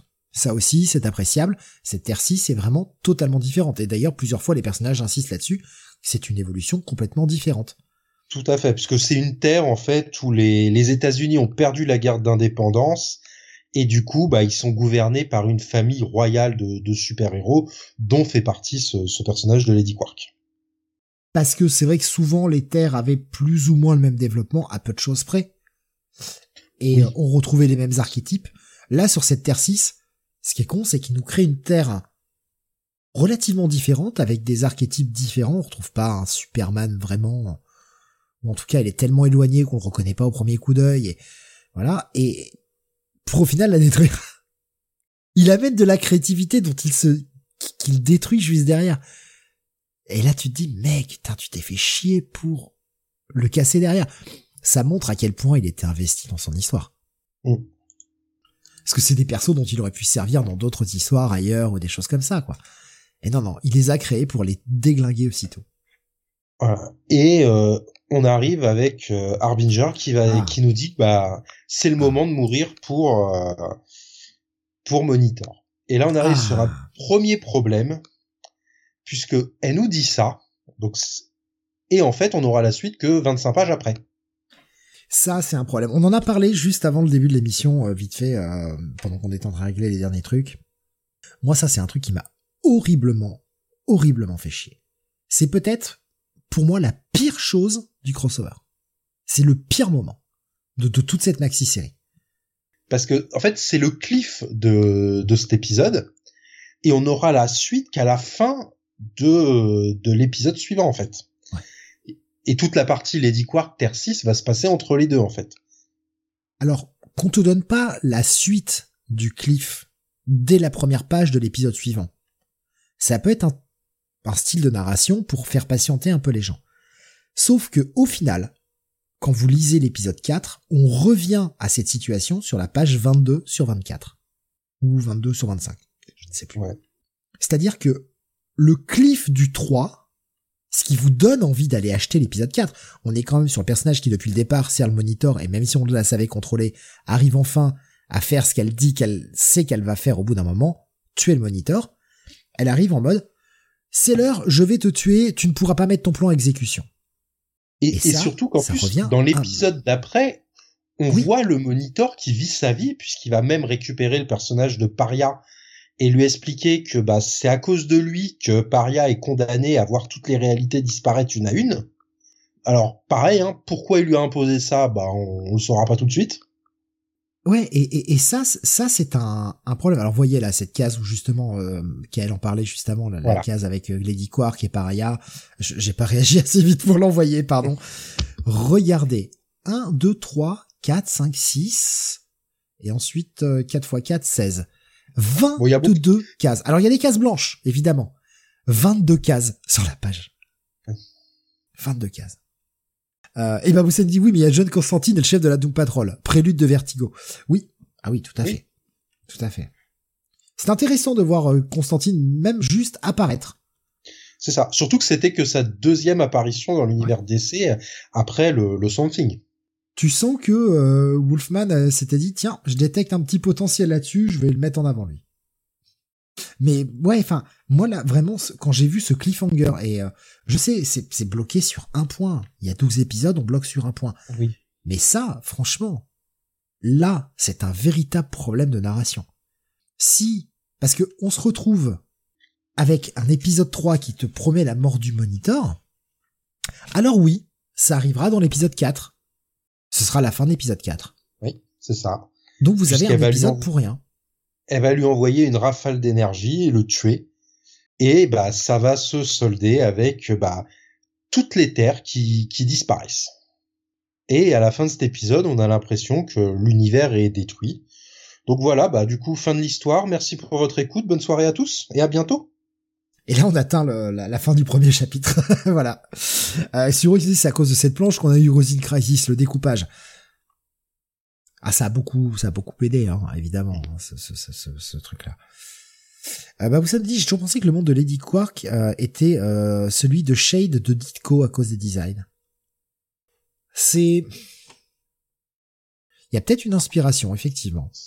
Il y a peut-être une, une, petite inspiration déjà, notamment quand on voit le le costume de Lady Quark, les couleurs, etc. Effectivement. Tommy qui, disait d'ailleurs ici Constantine est plutôt bien fringué euh, comparé à comment il apparaît dans Swamp Thing.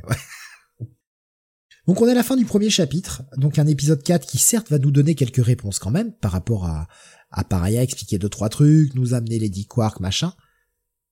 Mais là vraiment je me suis senti floué à ce moment. C'est le moment que j'ai le plus détesté dans, dans cette maxi-série.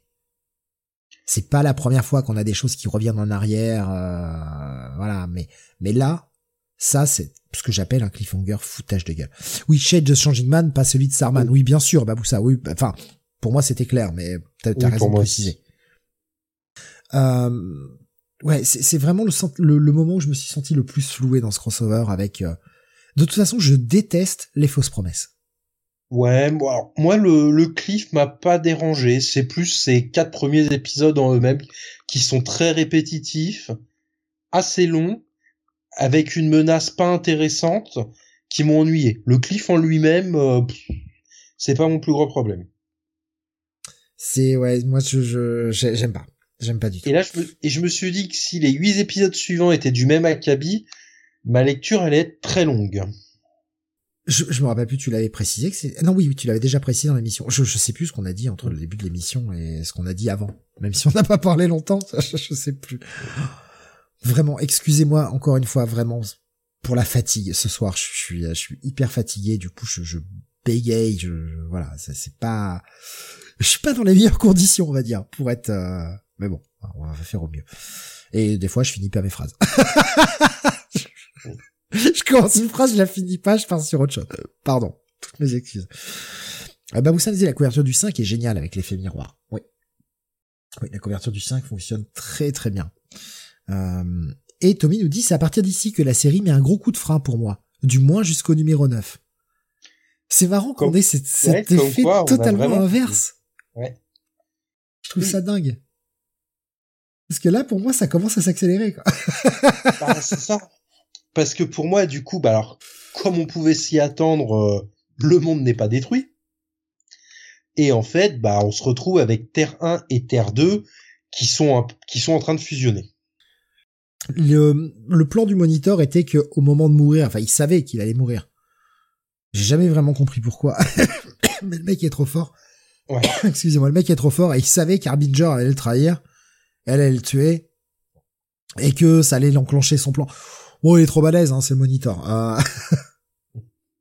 Voyez-le comme Dieu, si vous voulez. Il y a ce parallèle un peu, euh, un peu euh, religieux entre Monitor et l'anti-Monitor, entre Dieu et Satan. Il y a ce parallèle-là qu'on peut faire qui est, quand même assez évident.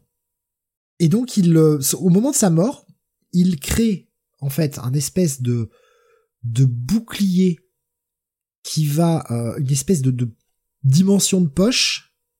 Et c'est là qu'il faut s'accrocher pour les concepts il crée une dimension de poche dans laquelle l'univers de Terre 1 et de Terre 2 vont être protégés. Malheureusement, le plan ne se déroule pas comme prévu. Il devait également protéger trois autres terres, mais qui ne seront pas euh, protégées par ce bouclier. Ça les met à l'abri de la vision de son ennemi, l'Antimonitor, et la vision de euh, enfin de, la, de la vague d'énergie qui ne peut pas les atteindre. La vague d'antimatière ne peut plus les atteindre non plus. Voilà le voilà le plan. Et euh, les deux terres sont dans cette espèce d'univers de poche. Cependant, Terre 1 et Terre 2 sont très très proches. Elles se ressemblent comme deux gouttes. Et on voit bien avec ces personnages, euh, bah, le, Flash Jay le Flash Barry Allen, euh, il y a plein de versions comme ça de personnages qui sont très proches. Du coup, les fréquences vibratoires des deux mondes sont quasiment les mêmes. Donc, en les mettant dans un espace confiné, elles vont peu à peu fusionner jusqu'à se détruire. Vous avez pas compris le concept? Bah vous l'acceptez quand même, c'est pas grave. j'ai essayé de vous le résumer du mieux possible. Si j'ai merdé, Ikael, reprends-moi, je t'en supplie. Non, non, non, non, pour moi c'est clair. Et oui, euh. en fait, c'est comme nous dit euh, Baboussa, euh, sa mort permet en fait de libérer son énergie du monitor, et c'est ça qui active les machines et qui permet ça en fait. Donc sa mort était utile à son plan, et il l'avait prévu. Oui, mais comment? Par quel miracle? Parce qu'il est trop fort. c'est vrai. Meilleure réponse. Et donc, bah, sur les terres, c'est sacrément le bordel puisque bah les les, les époques, les, les réalités se, se mélangent. Ça, donc, ça, ça va être un bordel en termes de pour le scénariste quand il y réfléchit. Mais je trouve que ça fonctionne très bien pour montrer l'ampleur de la menace. C'est que non seulement les deux terres fusionnent, et vont créer des paradoxes, et on y aura l'occasion d'y revenir, entre les personnages qui sont les mêmes mais qui sont différents, et en même temps toutes les époques qui se mélangent. Et je, trouve cette idée hyper cool. Ça doit être un bordel à écrire, euh, quand toi tu le scénarises, mais à lire c'est très cool. Moi ça m'a, enfin en tout cas ça m'a pas perdu. Enfin un peu, mais non non, moi, mais c'est de la, disons que c'est de la perte volontaire quoi. Tu vois, tu tu es perdu pas par l'immensité de ce chaos en fait. Et euh, du coup, bah, c'est suite à la disparition du Monitor, bah c'est c'est un Alexander Luthor devenu adulte euh, qui va prendre un petit peu la direction des opérations. Et à côté, on a donc le l'anti-monitor qui va apparaître, qui a réussi à récupérer Psychopirate avec lui, et qui ont aussi bah, réussi à emprisonner euh, le Flash, hein, donc Barry Allen avec eux. Flash qui est considéré par l'anti-moniteur comme la personne, en tout cas le héros quasiment le plus dangereux, parce que capable de voyager entre les dimensions.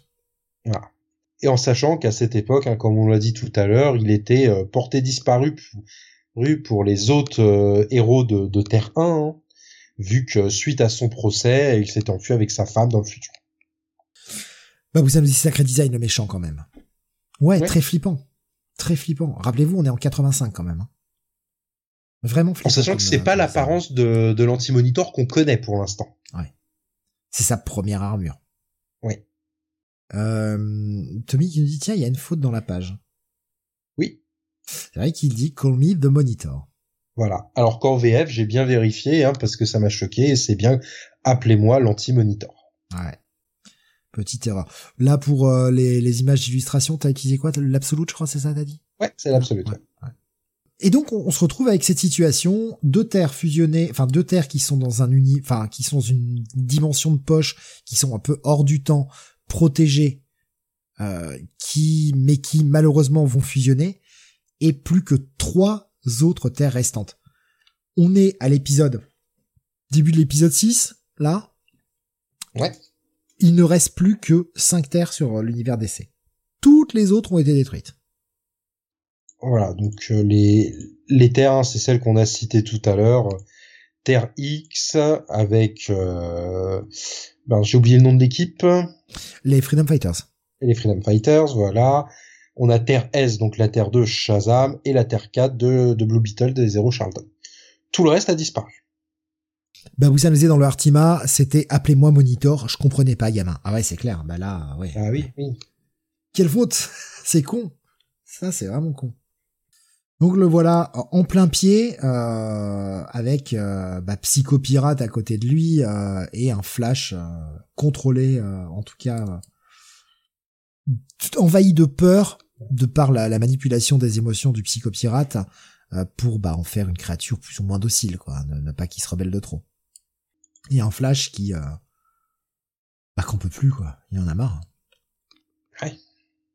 Il était peinard avec sa femme dans le futur et il se retrouve là à vivre des peurs euh, qu'il ne comprend pas, qui n'ont pas de sens. Ah, Tommy qui nous a partagé la page, euh, oui, la page sur VF, merci Tommy, ouais, euh, on l'avait pas sous la main, mais euh, en tout cas pas en scan, quoi. Mais, euh, donc oui, le, le, le plan de l'anti-moniteur va se dévoiler un peu. C'est pour ça que là, pour moi, ça commence à, à, à bouger. C'est-à-dire qu'on voit enfin l'ennemi. Pour ça que je trouve que ça s'accélère. On voit l'ennemi, on voit les, les camps en présence qui, qui, qui se qui vont se faire avec euh, un, psychopirate qui va être euh, esclave plus ou moins de l'anti-moniteur, en y trouvant son compte quand même, avec la promesse de l'anti-moniteur qui est de tiens je vais te filer des mondes, tu pourras t'amuser avec eux euh, émotionnellement. Ce pauvre Flash qui est bah en train enfin qui, qui, est en proie à, ses ennemis manipulé par des émotions qui, qui les forçaient de ressentir donc cette émotion de peur et de l'autre côté, on a les, héros qui, euh, d'un côté, doivent affronter le fait que leurs terres vont s'autodétruire en fusionnant, parce qu'elles sont trop proches, et qu'il y a encore trois autres mondes à devoir sauver. Moi, je trouve que ça s'accélère. Vraiment, je trouve que ça commence à... Il commence à y avoir de l'enjeu, en fait. C'est-à-dire que l'enjeu devient palpable. Enfin, on commence à comprendre l'enjeu. Voilà, même si on, on a le classique, les héros des différentes terres qui s'affrontent entre eux d'abord avant de parler. Oui classique. Voilà. Mais au final, voilà, c'est là ça commence à partir et là j'étais après quatre premiers épisodes, là j'étais parti. Euh, ça y est, c'est euh, c'est enfin lancé.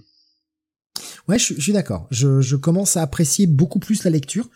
La menace est là, les enjeux sont présents, on comprend un petit peu qu'est-ce qu'ils vont faire et on se retrouve vraiment euh, avec bah le moniteur qui faisait ses trucs dans son coin, qu'est-ce qui nous expliquait rien, qui est parti. Il y a un nouveau conseil de guerre euh, qui est formé bah, par Alexander Luthor, Harbinger, qui après avoir détruit le vaisseau du moniteur est enfin libéré de l'emprise de l'anti-monitor et va pouvoir les aider. Et notre ami Paria qui est toujours là. Et donc c'est eux qui vont commencer à expliquer un petit peu ce qui se passe et euh, mettre en place la stratégie. Et ils vont bah, recruter un héros de chaque euh, univers restant. Donc bah pour Terrain et Terre 2, on va se retrouver avec le Superman euh, respectif, Terre X euh, l'oncle Sam, Shazam, Blue Beetle et Lady Quark est du coup là aussi en tant que dernier représentant. Et ils vont bah, commencer à monter la mission d'attaque pour pour aller battre l'anti-monitor et ils vont également euh, leur révéler bah, les, les, origines de ces deux personnages. Le plan de faire exploser le, satellite du Monitor euh, était que bah, sur toutes les autres terres, c'était le bordel, ils devaient affronter les vagues d'antimatière, ils, ils, allaient être détruits, fallait trouver un moyen de les faire intervenir et les faire rentrer dans cette espèce de, de, de protection, cette espèce de dimension protective, protectrice, pardon. Donc les héros se retrouvent à aller sur les différentes terres, mais euh, bah, ils sont tous manipulés par Psychopirate. Et Psychopirate, bah, il, force un peu les, les, héros à s'affronter les uns les autres. En pétant le, le satellite, comme tu l'as dit, non seulement Harbinger se libère totalement de, de, de l'influence de l'anti-monitor, mais elle va permettre au reste du plan du monitor de, de parvenir à ses fins, à savoir faire rentrer dans cette bulle protectrice les autres terres restantes. Donc il y en a plus deux, mais cinq de protégés. Sauf qu'avant fusionné, pareil. C'est con. Oh merde, ça a servi à rien.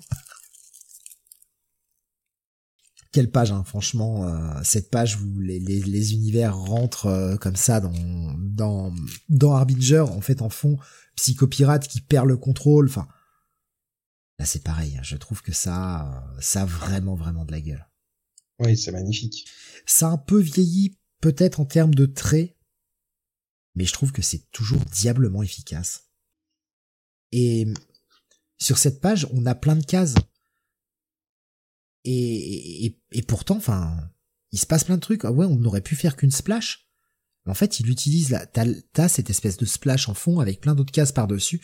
Pour moi, ça fonctionne vachement bien. Tu racontes beaucoup plus de trucs comme ça. Comme tu l'as dit, on va partir, aller, euh, on va maintenant essayer d'aller affronter le moniteur et on va surtout avoir euh, bah, la révélation de comment tout ceci a commencé. Bon, Blue Beetle, il fait un petit peu tâche quand même dans cette équipe, euh, vu la puissance des autres, mais... Ouais. Il comprend pas trop euh, ce qu'il fout là, mais... Mais il en fallait, hein. Il en fallait, hein. Et puis bon, ce qui, est, ce qui du coup me m'explique un petit peu plus son, son importance qu'il aura dans, dans l'histoire d'Infinite Crisis plus tard. Quoi. Le personnage avait pas été choisi par hasard dans le, par Jeff Jones par la suite. pour ça qu'il a eu son film d'ailleurs. Oui, bah c'est pas le même.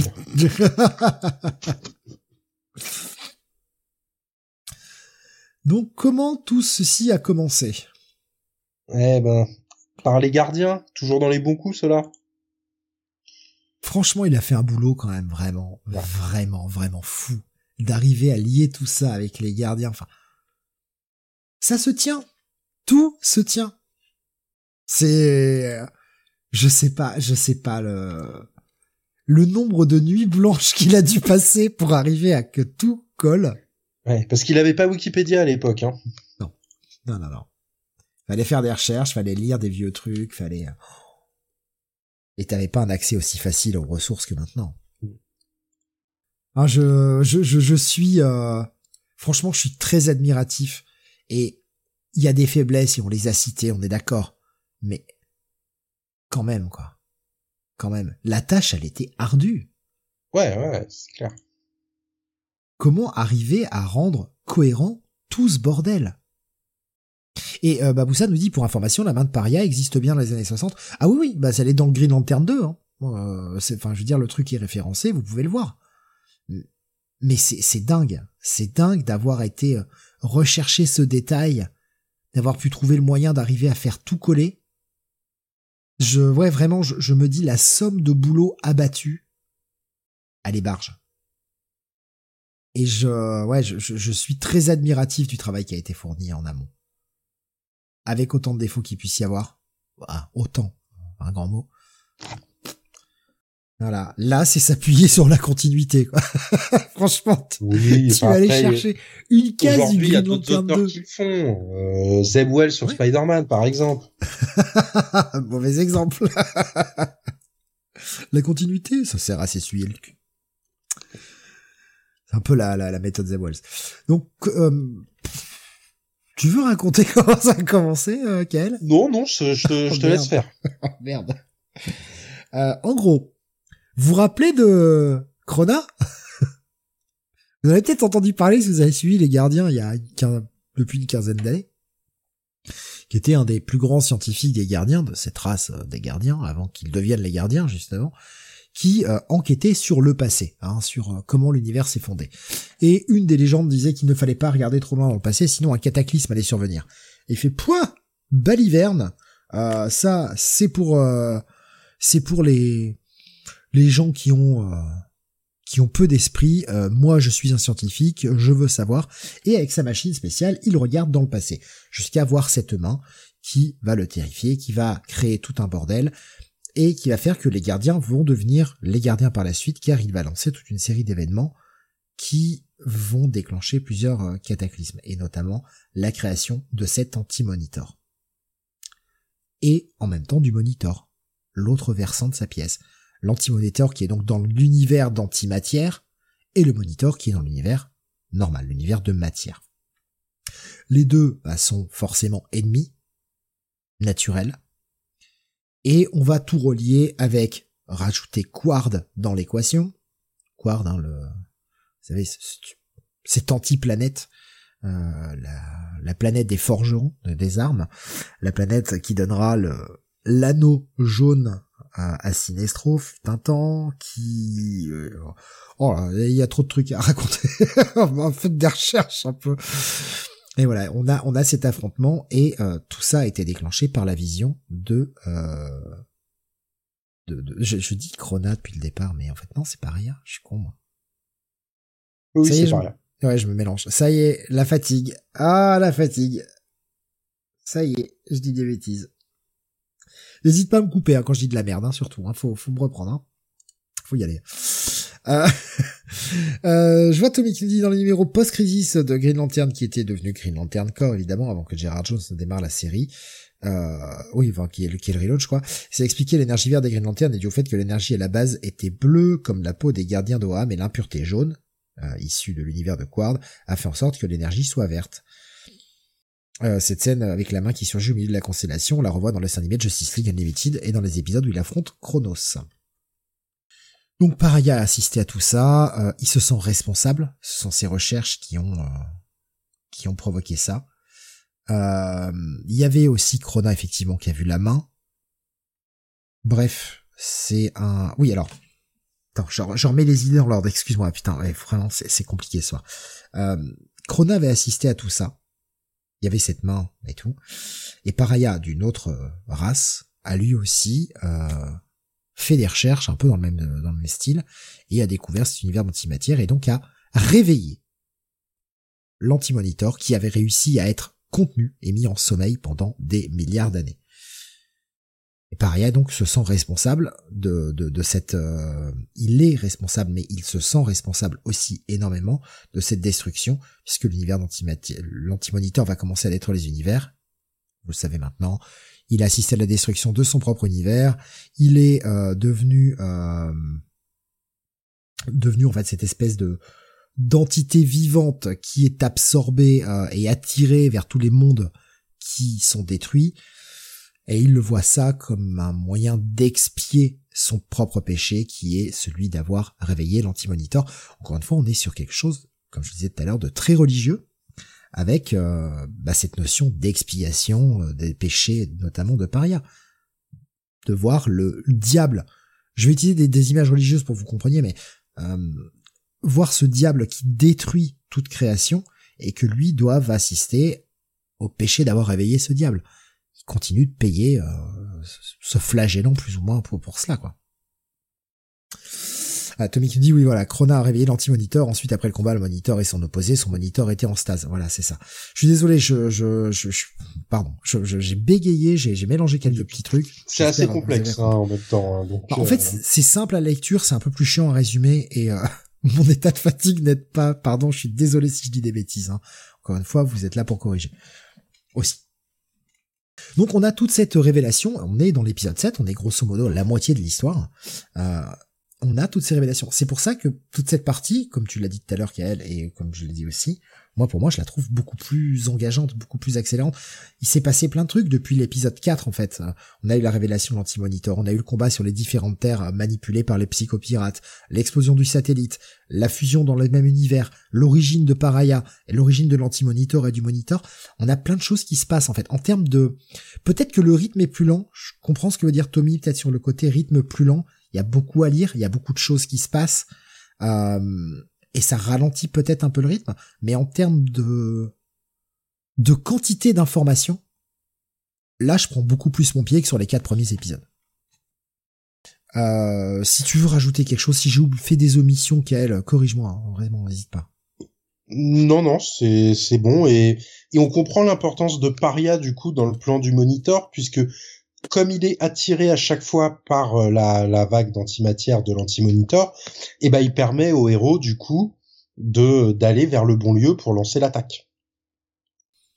Donc euh, enfin les, révélations, on commence à avoir des révélations euh, assez importantes. Là, on est arrivé à la moitié et ça y est, on commence à nous donner plein de révélations. Plutôt cool. Il y a, y a, ouais alors, il y a quand même toute une séquence moi, j'avais vraiment totalement oublié ce perso. Il nous fait chier avec la nouvelle Wildcat. ah oui. Je suis Yolanda Montez. à chaque fois, elle le répète toutes les, à chaque fois qu'elle apparaît. Mais je m'en fous. T'as servi à rien. T'as vraiment servi à rien, quoi. Bah, on la voit dans quelques cases et tout ça. Alors, ça sera sûrement développé dans des tie ou dans des choses comme ça, mais oui, on s'en fout là. Franchement, dans le dans le dans l'histoire là, dans, dans Crisis, non, elle a pas d'intérêt. Ça, sert à rien. Mais et pourtant, euh, il en dédie des pages à elle. Hein. Putain, oui. Puisque le, le précédent Wildcat et, euh, perd l'usage de ses jambes et du coup, bah, elle, décide de, de, reprendre le costume, mais euh, elle ne se sent pas digne, donc elle veut pas se montrer. Puis après, on va la revoir, elle va se montrer. Enfin voilà. Donc il se passe sûrement des choses ailleurs, mais on s'en fout. Euh, Tommy disait voilà avec le recul le rythme est certes plus lent mais c'est nécessaire. Il faut exposer le, contexte de Crisis quelle est l'origine des principaux protagonistes et plein d'autres détails. Bah vous savez nous dit elle est trop sexy dans Infinity Inc. Une bombe.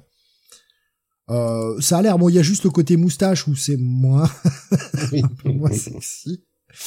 Euh, mais euh, mais oui enfin le en fait c'est juste la façon dont elle est amenée. Elle, elle fait un peu tâche. Euh, encore une fois, on se sert de la crise pour nous créer de nouveaux persos, de nous amener des nouveaux trucs, enfin, de faire évoluer certains et de, rajouter un peu de, d'importance à certains persos. Bah, on l'a dit tout à l'heure, la nouvelle Doctor Light, il y a cette nouvelle Wildcat. Voilà, il y a aussi un peu ce sentiment de passation de pouvoir quelque part, mais dans le contexte même de Crisis, quand t'as que 12 épisodes et tout, ce personnage-là, en tout cas, lui, ne sait, autant Doctor Light servira, autant euh, cette nouvelle Wildcat, on va l'avoir dans trois scènes de bagarre, quoi. À dire, ah, mais je me sens pas à mon niveau. Bah ouais, en fait. bah oui. Effectivement. Et d'ailleurs, alors, on nous dit, euh, voilà, il y a Baboussa qui nous dit, euh, enfin, pardon, Tommy qui nous disait, Yolanda, on arrivait à mieux expliquer dans les tie de Infinity Inc. Voilà. Je et il nous disait, je parle d'elle en costume civil, hein, les journalistes. Ouais, ouais, elle nous le répète tout le temps. Et elle nous parle tout le temps de ses pouvoirs. Ben moi je les ai pas vus. je les ai pas vus ces pouvoirs, je sais pas quels, lesquels ils sont. Et pour être honnête, j'ai pas, enfin, mon esprit curieux a envie de savoir, oui. Mais si je m'arrête juste à la lecture, ben je m'en fous. Et j'ai pas envie d'aller chercher plus loin. Ce que j'ai vu là, en ne lisant que ces 12 épisodes, m'a pas vraiment donné envie d'aller plus loin.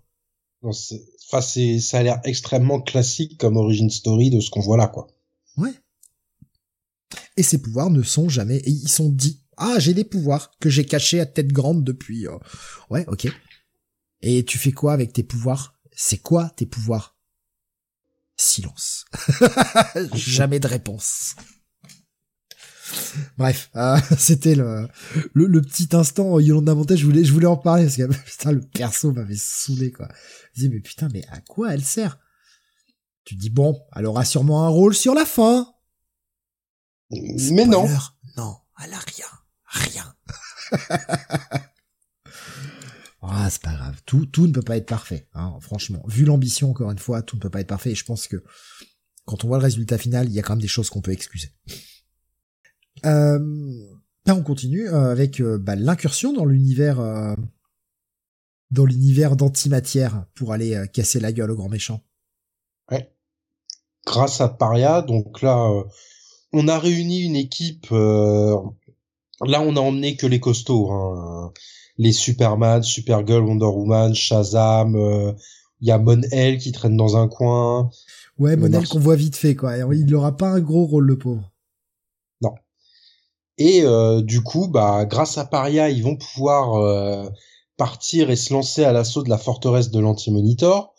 Donc après avoir utilisé des ombres, il va utiliser des statues de pierre.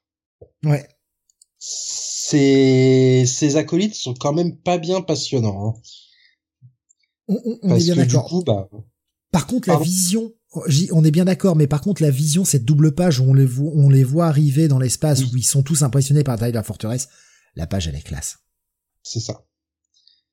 Parce que les doubles splash, euh, il y en a quelques-unes évidemment, mais à chaque fois, c'est euh, bah, soit pour nous présenter la colonie de héros. Alors, Évidemment, on vous les a pas mises là parce que ça fout le bordel sur le diapo, c'est un vrai merdier. Euh, mais mais ouais, elles sont impactantes. Quand il y en a une, c'est vraiment quelque chose d'important. Et là, c'est arrivé, tu vois cette espèce de base, on va dire, de, de l'anti-monitor tout en pierre et tout. Ouais, euh, et quand tu vois même un Superman qui fait oh putain j'ai jamais rien vu de pareil, tu sais que t'as affaire à quelque chose d'assez euh, d'assez gros. Et donc après voilà, on va passer dans la dans la partie combat. Euh, Supergirl va réussir à euh, à détruire l'armure de l'anti-monitor. Sauf que cette dernière va un moment être légèrement euh, déconcentrée par le, la nouvelle Dr Light, elle va se retourner et bah Anti-Monitor va en profiter pour la tuer. Le sacrifice de Kara. Voilà. donc c'est le le premier mort, première morte d'importance de la série. Donc euh, on a voilà, va mourir dans les bras de, de Superman.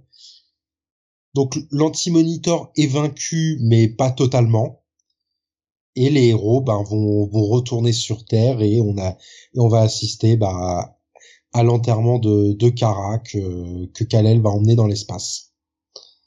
Et c'est là-dessus que bah, se termine euh, l'épisode 7. Donc cet épisode 7 hein, qui est très gros, qui nous compte euh, Harbinger, qui nous raconte tout avec Rona machin. Comme je disais, moi c'est un épisode que j'ai j'ai souffert en fait à lire parce que j'étais pressé par le temps avant le, Comics Weekly d'hier, mais l'épisode est bien. oui, la bataille contre plein de, il te donne plein d'infos quoi. La bataille est un peu longue contre les statues de pierre. Ouais, mais je le trouve un peu nécessaire parce que après euh, avoir 20 pages d'exposition dans l'épisode où on nous raconte ce qui s'est passé avec les gardiens et tout, il fallait que ça bouge un moment, il fallait que ça ça pète un peu quoi. Mais oui, je suis d'accord, c'est un peu long. Et surtout que bon, enfin, c'est quand même pas des ennemis qui sont bien passionnants, mais ils mettent clairement en déroute euh, toute la team de gros bras qui était envoyée, puisqu'au final, les seuls qui vont atteindre euh, l'anti-monitor pour l'affronter, c'est Superman de, de Terre 1, Supergirl et euh, Dr Light. C'est vrai. Et c'est vrai que la, la fin, la mort de Supergirl, euh, on voit la réaction de, de différents personnages. Hein, euh, Batgirl, par exemple, qui était sa grande amie à l'époque, et quand même, euh, c'est quand même plutôt bien écrit et, et c'est assez émouvant. Baboussa nous dit dommage que l'ancrage de Giordano gâche les dessins de Perez sur ce numéro. L'arrivée d'Ordway au prochain numéro montrera le niveau graphique à la limite, à une limite stratosphérique, pardon. Et c'est à partir de ce moment avec la mort de Supergirl que le light va devenir moins garce, disait Tony. Ouais. Ça va la faire grandir en fait. Pour ça que je parlais d'évolution du perso tout à l'heure. Évolution certes un peu forcée, un peu rapide. Encore une fois, il n'y a pas des masses de place, vu le nombre de persos à faire vivre. Et ouais, ça va, ça fait grandir le personnage. Elle comprend. Déjà, ce qui l'aide aussi, c'est quand euh, Alexander Luthor euh, ou c'est le moniteur, je ne sais plus, qui lui a fait que bah, tout le monde la comprend et il lui a appris l'anglais euh, télépathiquement. Déjà, ça simplifie la communication avec les autres personnages. Et puis cet événement-là qui va être un peu euh, bah, le passage à l'âge adulte, quoi. Et elle le reconnaît elle-même. Hein, j'ai toujours agi, euh, j'ai toujours agi un peu pour mon propre intérêt, alors que elle, elle va se sacrifier, quoi. Ouais, peut-être falloir que je change de méthode. Cet événement va déclencher des choses chez Superman aussi assez assez ouf parce qu'on a comme un Superman qui veut tuer l'anti-monitor. Littéralement, il veut le tuer. C'est noir sur blanc. Ça fait bizarre de voir euh, Superman dire ça. Et il va être euh, souvent calmé par son son alter ego plus vieux, enfin son, double plus vieux, qui va être le. Et d'ailleurs, euh, ce ce rôle entre les deux personnages va totalement s'inverser par la suite en fait. Avec les, les événements dont on parlera après mais après c'est le c'est le Superman de Terre 1 qui va aller calmer celui de Terre 2. Mais voir euh, voir Superman dans un tel état de rage en mode euh, non mais je veux venger Kara et je veux tuer ce putain d'anti-monitor. Pas tous les jours que tu vois Superman dire je vais tuer quelqu'un même euh, rarement en fait. oui. Euh, l'épisode 8, là aussi, épisode mythique. Oui. Et... L'épisode qui permet enfin au meilleur Flash d'exister. Ouais. Et bah déjà on a l'anti on a l'anti-monitor qui récupère sa nouvelle armure, celle qu'on connaît plus. Et en fait, bah tout principalement dans cet épisode, euh, on va vraiment rester bah chez l'Anti-Monitor avec Flash qui va réussir à se libérer bah, de l'emprise qu'avait Psychopirate sur lui et qui va réussir à, à s'échapper et va aller détruire euh, l'arme euh, l'arme de l'anti-monitor. Va tenter euh, le coup de poker, le tout pour le tout. Marv Wolfman va par là nous relier tout ce qu'il avait mis. C'est là que tu vois que le plan était quand même établi. même s'il y a certains trucs où je doute, il y avait quand même déjà un vrai plan de base parce que toutes les apparitions de Flash précédemment, bah tu, tu les revois et tu comprends maintenant pourquoi tu voyais ce Flash amoindri, quasiment mort, complètement euh, décrépit. Il a relié tout ça, sauf un truc, euh, mais qu'il reliera sur le dernier épisode, donc il aura bouclé la boucle. Et c'est la mort de Flash. Et si avec ça, vous aviez pas compris la symbolique de Crisis, c'est qu'il faut relire depuis le départ. Ou alors que vous ne connaissez pas assez l'univers DC. Et ce qui, ce qui est pas une critique, c'est pas une attaque gratos, hein. Mais on l'a dit tout à l'heure, Flash, c'est le premier personnage à avoir voyagé entre les univers. On détruit le personnage capable de passer à travers les univers. Vous voyez, si vous n'avez pas encore compris où allait Crisis, c'est dit avec cet épisode 8. C'est la fin des terres parallèles. C'est terminé un petit foreshadowing. Il n'est pas encore complètement explicite, mais il y a un petit foreshadowing là. Il y a, bah, vous savez l'armure de Superboy Prime. Oui aussi, oui. Oui. oui, oui, l'armure. Oui. Superboy Prime, tout ça. Ah, Jeff Jones a fait du bon taf. Hein. On y reviendra tout à l'heure. Oui, de toute façon, on en parlera d'Infinite Crisis sur la fin, et puis... On peut pas faire autrement, de toute façon. Non, bah, forcément. Et puis, on va en reparler un petit peu du Superboy Prime aussi. Oui. Cette page. Moi, cette page du spectre. Ouais, parce que bah voilà, à la fin de l'épisode, on se rend compte que le bah il y a le spectre qui pète un cap quoi. Et là bah même problème que tout à l'heure, faudra plus d'un épisode pour savoir ce qu'il est, ce qui lui arrive. Ouais. Mais là, il est tellement classe. Ah oui. Et puis comme pour Kara, où vous avez fait euh, le logis, bah là, Flash est mort seul. Personne est au courant hormis le spectre qu'il a ressenti. Et on a ce petit euh, The Flash, 1956-1985. Tommy qui dit pour ceux qui disent Crisis et qui se demandent où est El Jordan et pourquoi on le voit nulle part, je peux éventuellement parler à la fin de l'émission. Ah n'hésite pas Tommy, au contraire, très intéressant. Ouais, vas-y parce très intéressant. parce qu'effectivement on, voit John Stewart au début. Dans l'épisode d'après, on va voir Guy Gardner euh, qui, est, qui est recruté, mais effectivement, euh, oui, ça m'intéresse moi de savoir pourquoi Al est pas là. Donc euh, bon, on va continuer hein, pendant. Oui, oui, voilà, on va avancer sur l'histoire parce qu'il y a aussi toute la passe, toute la partie post euh, post euh, post crisis qui va être qui va être assez longue. ça va être long. Mais ça part dans tous les sens, mais en même temps, ça touche à tellement de choses. Bah oui. Et bah épisode suivant, on voyait Brainiac et Luthor qui depuis les, les premiers épisodes étaient en train de de manigancer leur coup dans leur coin dans l'espace, hein, dans, le vaisseau de Brainiac, et ils, ils ont euh, téléporté euh, bah, petit à petit euh, plein de plein de vilains pour mettre en place leur plan. Donc c'est là par exemple on, voit le Joker hein, sur l'image, hein, il est il est à droite par exemple, un peu à côté de Grundy. Et, d'ailleurs la troisième phase avec cet épisode là de ouais de Crisis. C'est ça. Et euh, donc ils vont ils vont commencer à leur expliquer leur plan. et hein, ils vont un peu profiter de la situation. Du moins c'est ce qu'ils veulent euh, expliquer euh, aux vilains qui sont avec eux pour prendre le contrôle des différentes terres sous le contrôle de l'ex Luthor. On en profite pour se débarrasser du Luthor de Terre 2. Donc la version avec les cheveux roux plus qui était pas du tout un homme d'affaires donc là, bah, Brainiac va l'exterminer en une case.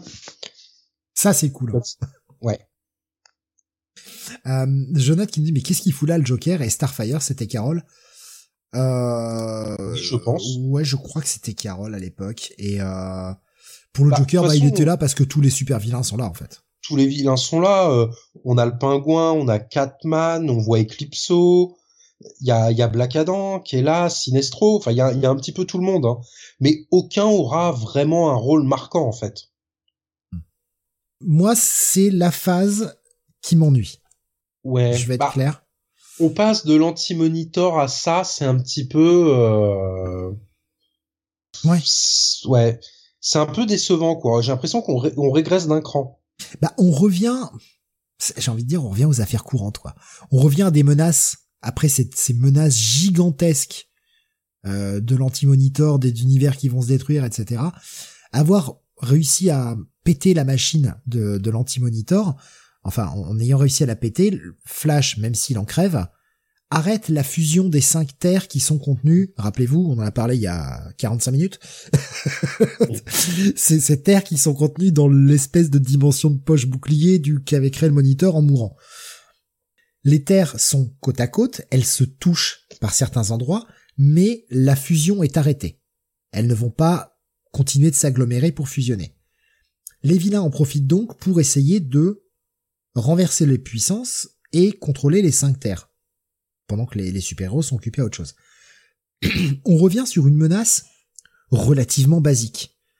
Après avoir du grandiloquent complètement dingue à être carrément des, des, choses qui vont euh, dans l'univers normal, l'univers d'antimatière, les, les terres multiples, les différents univers, on revient à juste bah, des super vilains qui veulent prendre le contrôle du monde.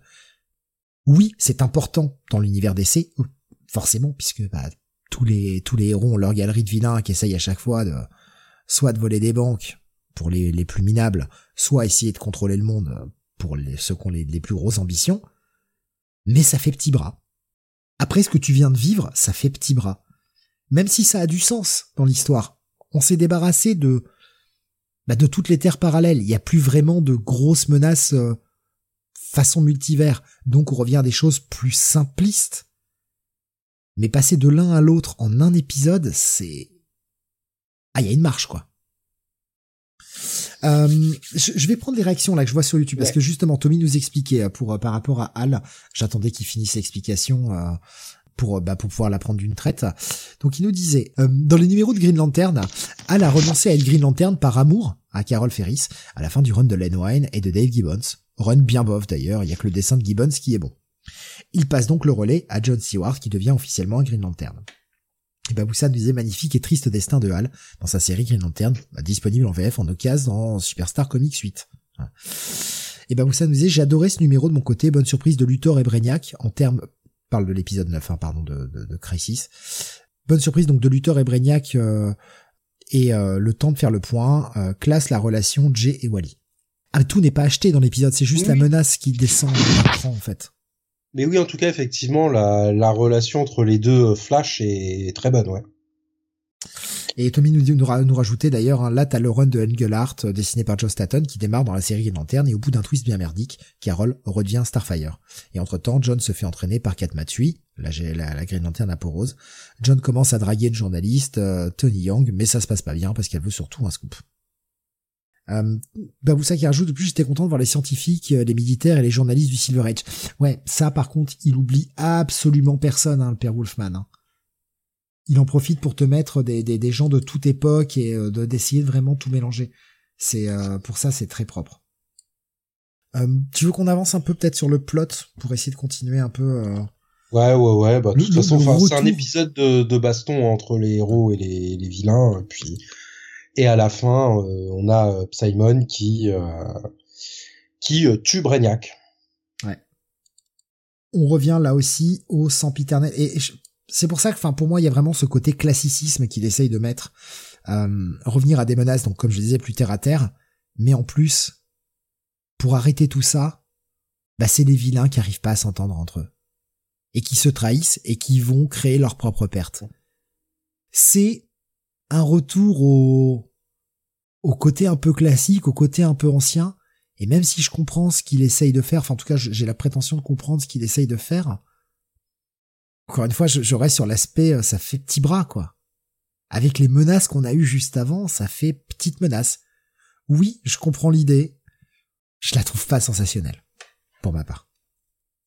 Bah, en fait, ce qui, ce qui va être intéressant, c'est surtout euh, la suite. Euh, c'est qu'au cours de cette bataille, bah, il y a, y a le spectre, euh, puisque bon, hein, au final, évidemment, Brainiac n'était pas mort. Hein, le, le cliff est réglé au bout de deux pages dans l'épisode d'après Et euh, bah, on a le spectre euh, qui va apparaître et qui va leur dire stop, arrêtez votre futile combat et alliez-vous vous pour aller affronter l'anti-monitor, qui est en fait toujours en vie. Donc là, pour moi, ça devenait plus intéressant parce que les, les héros, les vilains, allaient devoir s'allier et travailler ensemble. Après, ça sera pas complètement exploité. Cet épisode 10 a cette particularité d'avoir en bas, tout au long de l'épisode, cette bande qui te relate, grosso modo, les événements de, euh, de Crisis depuis le départ et va te rajouter deux trois petites infos euh, des choses à côté desquelles t'étais passé. Et bordel, qu'est-ce que c'est beau. Tout est en noir et blanc. Alors je sais pas comment t'as abordé la lecture de cet épisode-là. Est-ce que t'as lu les deux en même temps? Est-ce que t'as lu euh, toute la partie, on va dire, héroïque d'une traite, puis t'es revenu lire la bande? J'ai commencé par lire les deux en même, en même temps, et quand j'ai vu que ça prenait tout l'épisode, j'ai, j'ai vraiment lu l'histoire euh, principale, et après je suis revenu pour finir la petite bande grise. Ah, j'ai fait pareil, je, l'ai lu euh, que les super-héros pour même pas hésiter le truc, et après j'ai relu euh, que, que la petite bande grise. Et bordel, hein, euh, Pérez en noir et blanc. oui, bah, oui, oui c'est beau. Ah, ça envoie, ça envoie. Ça te donne limite envie d'avoir une petite version noir et blanc de Crisis, ça pourrait être pas mal, quoi. Euh, je, vais, je vais continuer ce que disait euh, Tommy sur euh, sur Green Lantern parce que c'était pas totalement fini. J'avais un petit peu anticipé. Euh, donc il nous disait hein, donc euh, bah, qu'il y avait John et, qui se faisait entraîner par Kat Matui, euh, voilà. John et Kat Matui commencent à sortir ensemble, puis il y a les numéros liés à Crisis qui débarquent. Entre temps, Al se sent bien inutile, il veut redevenir à Green Lantern. On voit aussi Guy sortir de son coma. il nous dit, je résume encore, mais à la fin, Al fait des pieds et des mains pour plaider sa cause auprès des gardiens. L'un des gardiens dit que quelque chose cloche et décide de créer un anneau pour Al. Euh, à l'origine, c'est pas en noir et blanc, mais en crayonné. Oui, c'est vrai. Excuse-moi, tout à fait, Baboussa, t'as raison. C'est plus du crayonné que du noir et blanc. J'ai fait un, un, raccourci qui n'était pas, euh, qui n'était pas le bon. Mais oui, effectivement, c'est bien décrayonné. Ça se voit d'ailleurs. Mais moi, je trouve ça hyper beau. J'aimerais vraiment, euh, j'aimerais presque relire un, bah, peut-être pas le relire.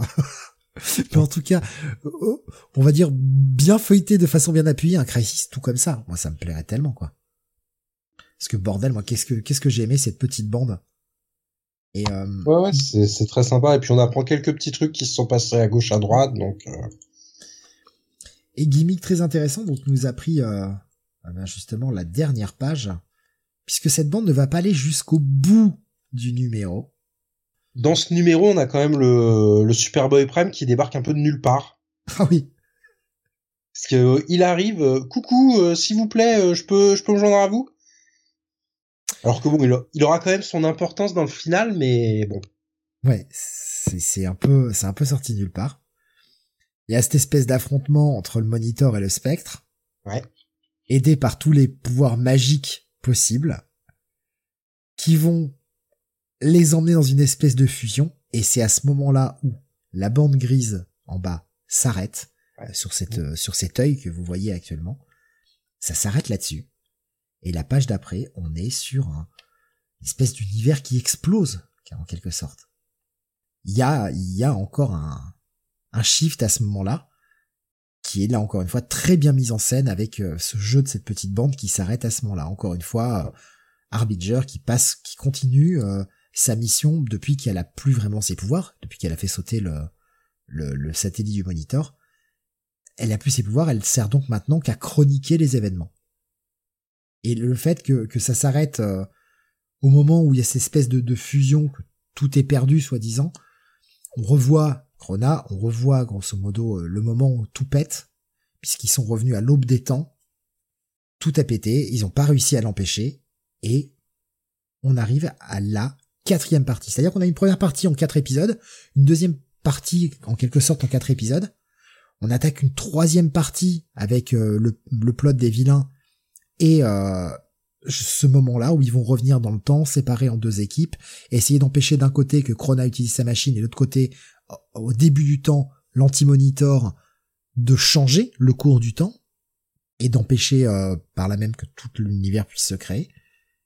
Ils échouent, mais la série n'est pas finie. Et on attaque le chapitre 4 qui va euh, contenir les deux derniers épisodes. Et euh, la page où on voit du coup la, la nouvelle Terre qui s'est créée, c'est exactement la même construction qui était la, la première page où il nous présentait le multiverse en fait. Ouais. il y a cette espèce, euh, cette espèce d'aspect miroir, répétition. Encore une fois, euh, quand vous le lisez au fil de la lecture, vous, et imaginez que vous le lisiez pas forcément back to back les épisodes, mais avec un peu de temps entre les épisodes, etc. Vous voyez pas forcément tout ça. C'est vraiment une fois qu'on arrive à la fin, qu'on a l'ensemble, qu'on commence à revoir les choses qui ont été mises en place. Il y a aussi beaucoup de d'ingéniosité, je trouve, dans la façon de raconter le récit. Avec euh, avec les défauts qu'on a cités, on va pas revenir dessus, mais enfin parce qu'ils vont, on va dire que c'est non plus le, truc le plus génial de la Terre. Il y a des défauts, mais c'est quand même sacrément bien construit. Euh, Baboussa disait le, le Superboy Prime arrive de, de DC Comics Presents tie le DC Universe euh, présente 87 plus exactement, qui est un tie qui n'est euh, pas contenu dans ce truc-là, mais ouais, c'est un tie c'est là qui vient. Donc le Crisis Compagnon peut être euh, utile pour aller plus loin. Oui, oui, oui. Mais pas celui qui est sorti en VF, donc euh, bon. Ouais, parce que celui qui sorti en VF, c'est que les anciens épisodes, hein, c'est ça, hein, Qui, qui, menait à. on n'a pas, on n'a aucun tie-in euh, réel de de l'event en VF, quoi. Alors que la version US, euh, les Crisis Compagnons sont aussi les tie-in. Bah, il y en a plusieurs en fait en, en VO, donc. 4 ou 5, je crois, de mémoire, un truc comme ça. Ouais, ouais, ouais, il y en a, il y en a beaucoup. Et je vais euh, finir les messages de Tommy avant qu'on attaque vraiment ce chapitre 4, on va dire. Euh, donc, grosso modo, il nous disait... Euh, donc, Hal, on en était au fait que Hal avait fait des pieds des mains pour, pour redevenir un, un Green Lantern, et ils avaient créé un anneau pour Hal. Et basiquement, Guy est traité comme un vilain dans cette période pré-crisis. Il mène un petit groupe de méchants et les armuriers de Quard pour un plan, qui va se révéler foireux en fait. Et euh, les autres Green Lantern vont les contrecarrer. Notez qu'on a déjà mis, euh, comme ça, hein, je, le place là, pour ceux qui connaissent un peu l'histoire de Guy Gardner, on a déjà mis Guy Gardner en lien avec Quard. Pensez à sa série solo par la suite. euh, pour ceux qui connaissent évidemment. Euh, dans le combat, l'anneau de Hal se dissout, Thomas Ray, le Green Lantern à la tête euh, de poisson orange, se fait tuer, il file son anneau à John et Hal reprend son anneau. Euh, et voilà, il nous dit ouf j'ai fini. Voilà comment, euh, pourquoi il n'y avait pas Hal au moment du crossover et comment Hal reprend sa place de GL par la suite. Euh, on attaque cette quatrième partie. Je vais souffler un tout petit peu. Je vais te laisser entamer. Juste le temps d'avaler un truc à boire parce que j'ai la gorge sèche. Pardon. Eh ben, cet épisode commence en fait, bah, avec les, les répercussions de la de la fusion des, des cinq terres en une seule. Donc on a toute une scène un peu drôle où le Superman de de Terre 2 va au Daily Planet et euh, où il est normalement le rédacteur en chef, sauf que là, bah, il rentre dans le bureau de Perry. Daily Star, du coup. Ah oui, oui, Daily Star, pardon. Euh, non, Daily Planet. Bah, lui, il pense aller au Daily Star. Oui, mais en fait, mais c'est bien le Daily Planet. Mais oui, oui, voilà, c'est bien le Daily Planet. Voilà, c'est ça, c'est que lui bossait au Daily Star sur sa terre. Voilà. Et donc il, se retrouve dans le bureau de, de Perry White et le, le Clark Kent euh, habituel va venir le, le sortir de cette situation. Ils vont se rendre compte que bah Central City et Keystone City, euh, les deux existent alors que normalement elles étaient chacune sur une terre et que bah personne hormis eux ne se rappelle euh, du fait qu'il y avait plusieurs terres. Seuls ceux qui avaient participé à la bataille contre l'anti-monitor sont au courant. Ils vont donc aller voir Jay Garrick et, euh, et Wally West qui sont en train de, de préparer euh, leur tapis euh, pour bouger et voir où était l'ancienne Terre 2. Et en se rendant là-bas, bah, ils vont se rendre compte qu'il n'y a plus rien. Tu et c'est là petit regret pour moi? Ouais. J'aurais vraiment parce qu'il y a cette petite notion un peu comique effectivement avec euh, ah bah c'est mon oncle Clark, c'est pour ça que j'ai mon prénom machin. J'aurais vraiment aimé que, alors pas forcément qu'on continue juste sur ces deux personnages-là, mais qu'on explore un peu plus avant le fait que certains personnages n'aient plus leur place. C'est quand même utilisé dans les deux derniers épisodes, mais oui, j'aurais aimé. Après peut-être que c'est dans des tie aussi. Oui, peut-être, peut-être. Euh, mais j'aurais aimé un peu plus en fait. Là, du coup, ça m'intéressait. Comment ce, ce, ce, principe et bon, c'était peut-être pas aussi forcément ce qu'ils d'une, c'est pas forcément ce qu'ils avaient envie de raconter. Deux, c'est pas forcément les choses que l'on racontait aussi à l'époque. Ça vient plus avec l'époque moderne, mais se baser plus sur le, la psyché même du personnage et comment appréhender le fait d'être, euh, j'ai envie de dire hors du temps, même pas vraiment quoi. Un peu, il y a un peu ce côté, ce, syndrome un peu Captain America finalement. Euh, ma vie n'existe plus quoi. Même si là finalement elle existe, mais plus vraiment. Enfin, vous, voyez l'idée quoi. J'aurais aimé en voir un peu plus et pas que sur euh, sur Superman Terre Terre 2. Même si bah, personnage ça va aussi ça va aussi être euh, être montré avec le personnage de d'Huntress. Oui. Puisque sur Terre 2, Huntress est la fille de de Bruce Wayne et de Selina Kyle hein, qui, qui, sont décédés sur cette terre et bah elle va se rendre compte qu'elle n'a plus d'existence ici. Pareil, le le Robin euh, de cette terre, et eh ben c'est un Dick Grayson vieillissant. Et euh, bah voilà, les, les deux personnages se rendent compte qu'ils n'ont pas leur place ici. Et Superman, surtout, bah, va se rendre compte que sa Lois Lane n'existe plus. Et donc pour lui, il a plus de raison de vivre. Et c'est là que ce que je disais tout à l'heure, la situation va s'inverser. C'est le Superman de Terre 1 qui va essayer de le, de lui remonter le moral et de le, et de le remotiver pour aller faire la bataille finale. Tommy nous disait ça affecte tous les persos liés à Terre 2 en fait, surtout dans All Star Squadron et Infinity Inc. Ah, en fait, c'est pas que ces séries sont pas bien. Hein, attention, euh, je, je, je taclais un peu les séries euh, sur le départ. C'est juste que quand t'as lu Crisis 1 et que tu commences à te taper le premier tie-in dans All Star Squadron, le numéro 50, il y a quand même un gap en termes de niveau. Il y a quand même aussi un intérêt qui est absolument pas le même, quoi. Je suis désolé voir Rockman en pleine bataille euh, de la Seconde Guerre mondiale, machin. Tu te dis mais qu'est-ce que j'en ai à foutre, quoi. Ouais, alors moi, moi j'aime bien lire des crossovers dans leur ensemble et euh, et tout. Donc si ça avait été dispo en VS, je pense que j'y serais allé avec un peu plus de temps. Les, je pense que les les les tie euh, les tie vers la fin, en tout cas pour Infinity Inc et All Star Squadron, qui sont ceux qui sont le plus représentés dans le crossover, sont sûrement bien mieux que ceux du début. Les débuts, ça patauge du cul, hein, franchement. Et donc il y a que quelques personnages qui se rappellent de ça. Les vilains ne s'en rappellent plus parce que les vilains eux étaient n'étaient pas allés affronter l'anti-monitor, ils avaient une autre mission qui était plus sur OA. donc ils bah, sont ont aucun souvenir. Euh, empêcher Crona de, de mettre en route sa machine. Ce qu'ils n'ont pas réussi à faire. Et surtout bah à la fin de l'épisode. Par leur euh, bêtise d'ailleurs, encore une fois, Marv Wolfman, excuse-moi, je te, je te coupe, mais encore une fois par leur bêtise, avec euh, on a vu Psimon qui a trahi Brainiac pour essayer de prendre le contrôle, c'est ce qui a mené, grosso modo, les vilains à leur perte. Et encore une fois, il nous répète le même coup deux épisodes plus tard avec euh, trois vilains qui arrivent enfin au laboratoire de Krona face à la machine et qui sont en train de se, se disputer. C'est moi qui vais la glacer, non, moi je vais la détruire, non, moi je vais la couper. Et au final, Krona, il arrive, il leur pète la gueule et voilà. Les vilains continuent. Il y a cette vision. Alors, on est dans les années 80. C'est ça qu'il faut pas oublier, mais il y a vraiment là cette vision assez passéiste des vilains qui ne peuvent pas s'entendre et qui ne sont là que par ego et euh... c'est une vision un peu datée en fait. Ça a 40 ans, hein, presque. Oui, oui, bah oui. Ça fait partie des petits points qui souffrent de leur temps, je trouve. C'est pour ça que je disais tout à l'heure que j'aimais beaucoup l'idée que héros et vilains doivent s'allier, mais au final, dans l'exécution, bah, j'ai été assez déçu parce que au final, ils s'allient pas vraiment parce que les héros ont une mission et les vilains ont une autre, donc on les voit pas travailler ensemble. Et comme tu dis, euh, c'est assez euh, stéréotypé euh, comme comme réaction. Ça va avec le ce qui se faisait encore à l'époque, mais c'est vrai qu'aujourd'hui, presque 40 ans plus tard, les codes ont changé. Et c'est pas forcément plus mal de ce côté-là. Oui. Qu'on ait des vilains avec un peu plus de psychologie, qu'on ait aussi des héros parfois avec un peu plus de zone de gris. Attention à pas aller dans l'extrême, euh, comme parfois on va avec des héros qui sont en fait plus pourris que les vilains, au final.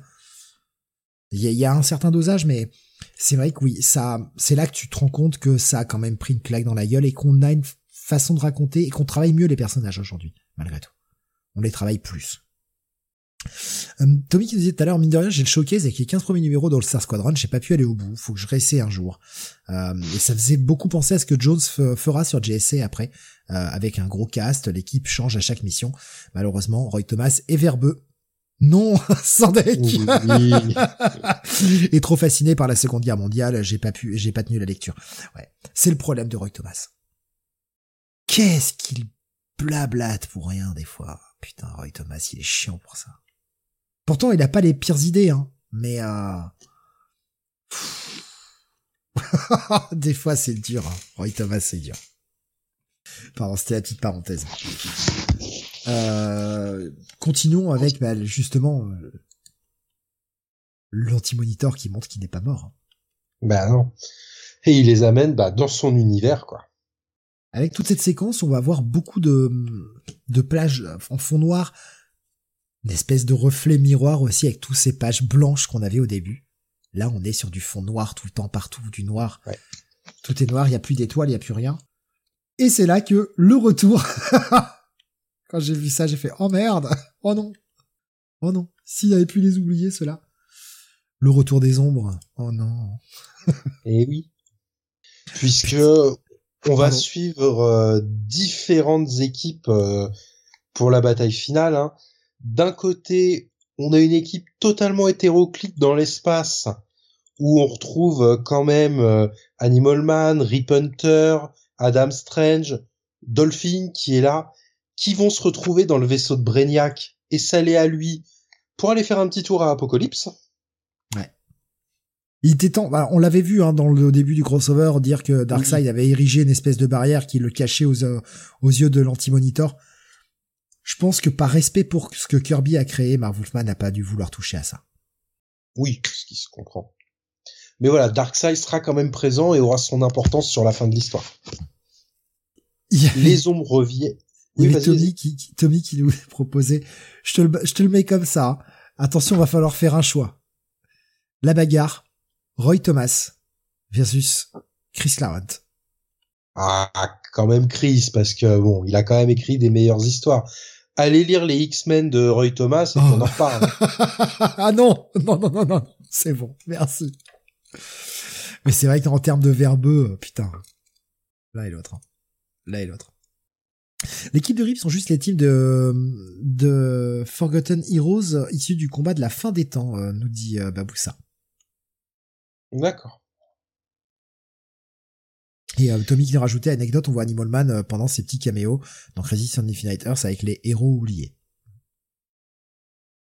Ouais, il y a beaucoup de héros oubliés, hein, parce que Morrison avait, euh, avait fait un petit peu aussi en utilisant des héros comme ça qui ont disparu sur la fin du run. On relisait la fin du, run de Morrison. Donc anti-monitor fight numéro 3. Voilà, puisque les certains héros restent sur Terre et se battent avec des ombres, on va aussi en profiter pour faire un petit peu de ménage, parce que c'est là où va y avoir quand même pas mal de morts. Ça, j'ai trouvé ça maladroit. Oui, parce que ça arrive d'un coup à la fin, plein de petits personnages meurent. Notamment bah, les personnages qui posaient problème. Voilà, on a la mort euh, de, euh, de Dove, par exemple, le, premier Dove. Hein. On a euh, le, le Green Arrow de 2. On a un Clayface qui meurt. On perd évidemment Huntress et Robin de Terre 2 dont, on parlait tout à l'heure. Donc tous les personnages qui posaient un petit peu problème par leur, continuité, on les dégage en trois pages. Là, où moi je trouve que c'est maladroit, c'est que l'épisode, euh, dans l'épisode au début, on te dit euh, ah bah ces personnages-là, ils savent pas où ils sont, ils savent pas euh, voilà quelle est leur place, ils se souviennent de tout, etc. Pour les buter, sans déconner, 30 pages plus tard, même pas quoi et les, les buter en plus de façon conne avec euh, juste des, des, des, des morceaux d'un bâtiment qui leur tombent dessus et d'ailleurs on ne retrouvera même pas leur corps. Non. On retrouvera les costumes mais on retrouvera pas leur corps. C'est euh, là aussi où Wally euh, apprend la mort de Flash. Oui. Puisqu'on a la dernière apparition qu'on voyait dans l'épisode 8. Hein, on savait que Flash avait projeté son corps là. Et, et donc, les morceaux se recollent à la fin de cet épisode et du coup euh, Wally décide euh, de participer à l'assaut final. Envers et, envers contre tout, avec Wally qui, euh, depuis le départ, nous dit ah j'ai ce truc, les gens ne savent pas, ils, le pensent, hein, les gens ne savent pas que si j'utilise mon pouvoir, je vais claquer. Euh, voilà, plus je cours vite, plus je me rapproche de la mort. Et puis, ça aussi, ce sera solutionné. voilà, puisqu'il il trouve le psychopirate et il récupère le, le costume et la bague du, du premier, enfin du deuxième Flash du coup. C'est la bataille finale.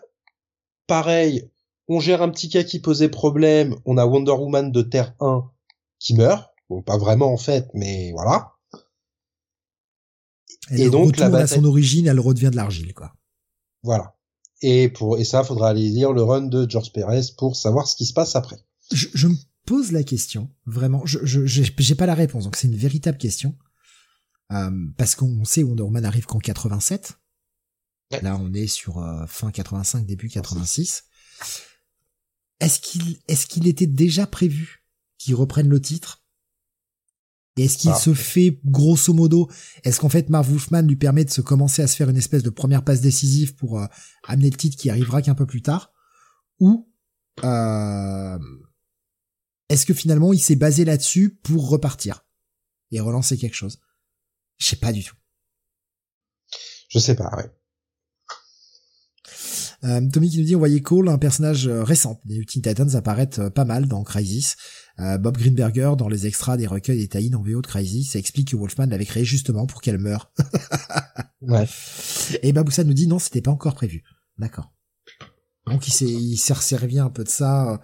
Parce que en plus, je me disais le faire retourner, la faire retourner à l'argile quand on voit par exemple le premier épisode que nous pond euh, Perez sur euh, sur Wonder Woman, le, titre régulier qui sera relaunché un hein, post-crisis, il repart vraiment à la base, quoi, vraiment à l'origine de Wonder Woman. Et je trouvais a posteriori, du coup, euh, en relisant ce truc-là, que il y avait quand même déjà un peu cette approche dans la façon dont il montre la mort de Wonder Woman, où t'as un sentiment vraiment de, ça s'enchaîne bien, quoi. C'est du coup, c'est du bon boulot. Si franchement, ça, c'était pas prévu au départ, c'est vraiment du bon boulot d'avoir pu reprendre à partir de là. Je trouve que les deux s'enchaînent bien, la mort avec la destruction, revenir à, la terre, revenir à rien du tout, la remettre euh, euh, face à Zeus, etc. pour se servir de ça et leur, repartir de là, de la création totale dans le premier épisode du relaunch. Pour moi, ça fonctionne, même si c'était pas prévu. Euh, et puis oui, bah il y a le cas des le cas de l'affrontement final où bah on va rester que les, les derniers personnages qui, qui posaient problème en fait. Bah c'est ça. Au, au final, euh, grâce à euh, Doctor Light qui du coup on comprend un peu son utilité, qui va absorber l'énergie du soleil et la rebalancer sur euh, l'anti-monitor.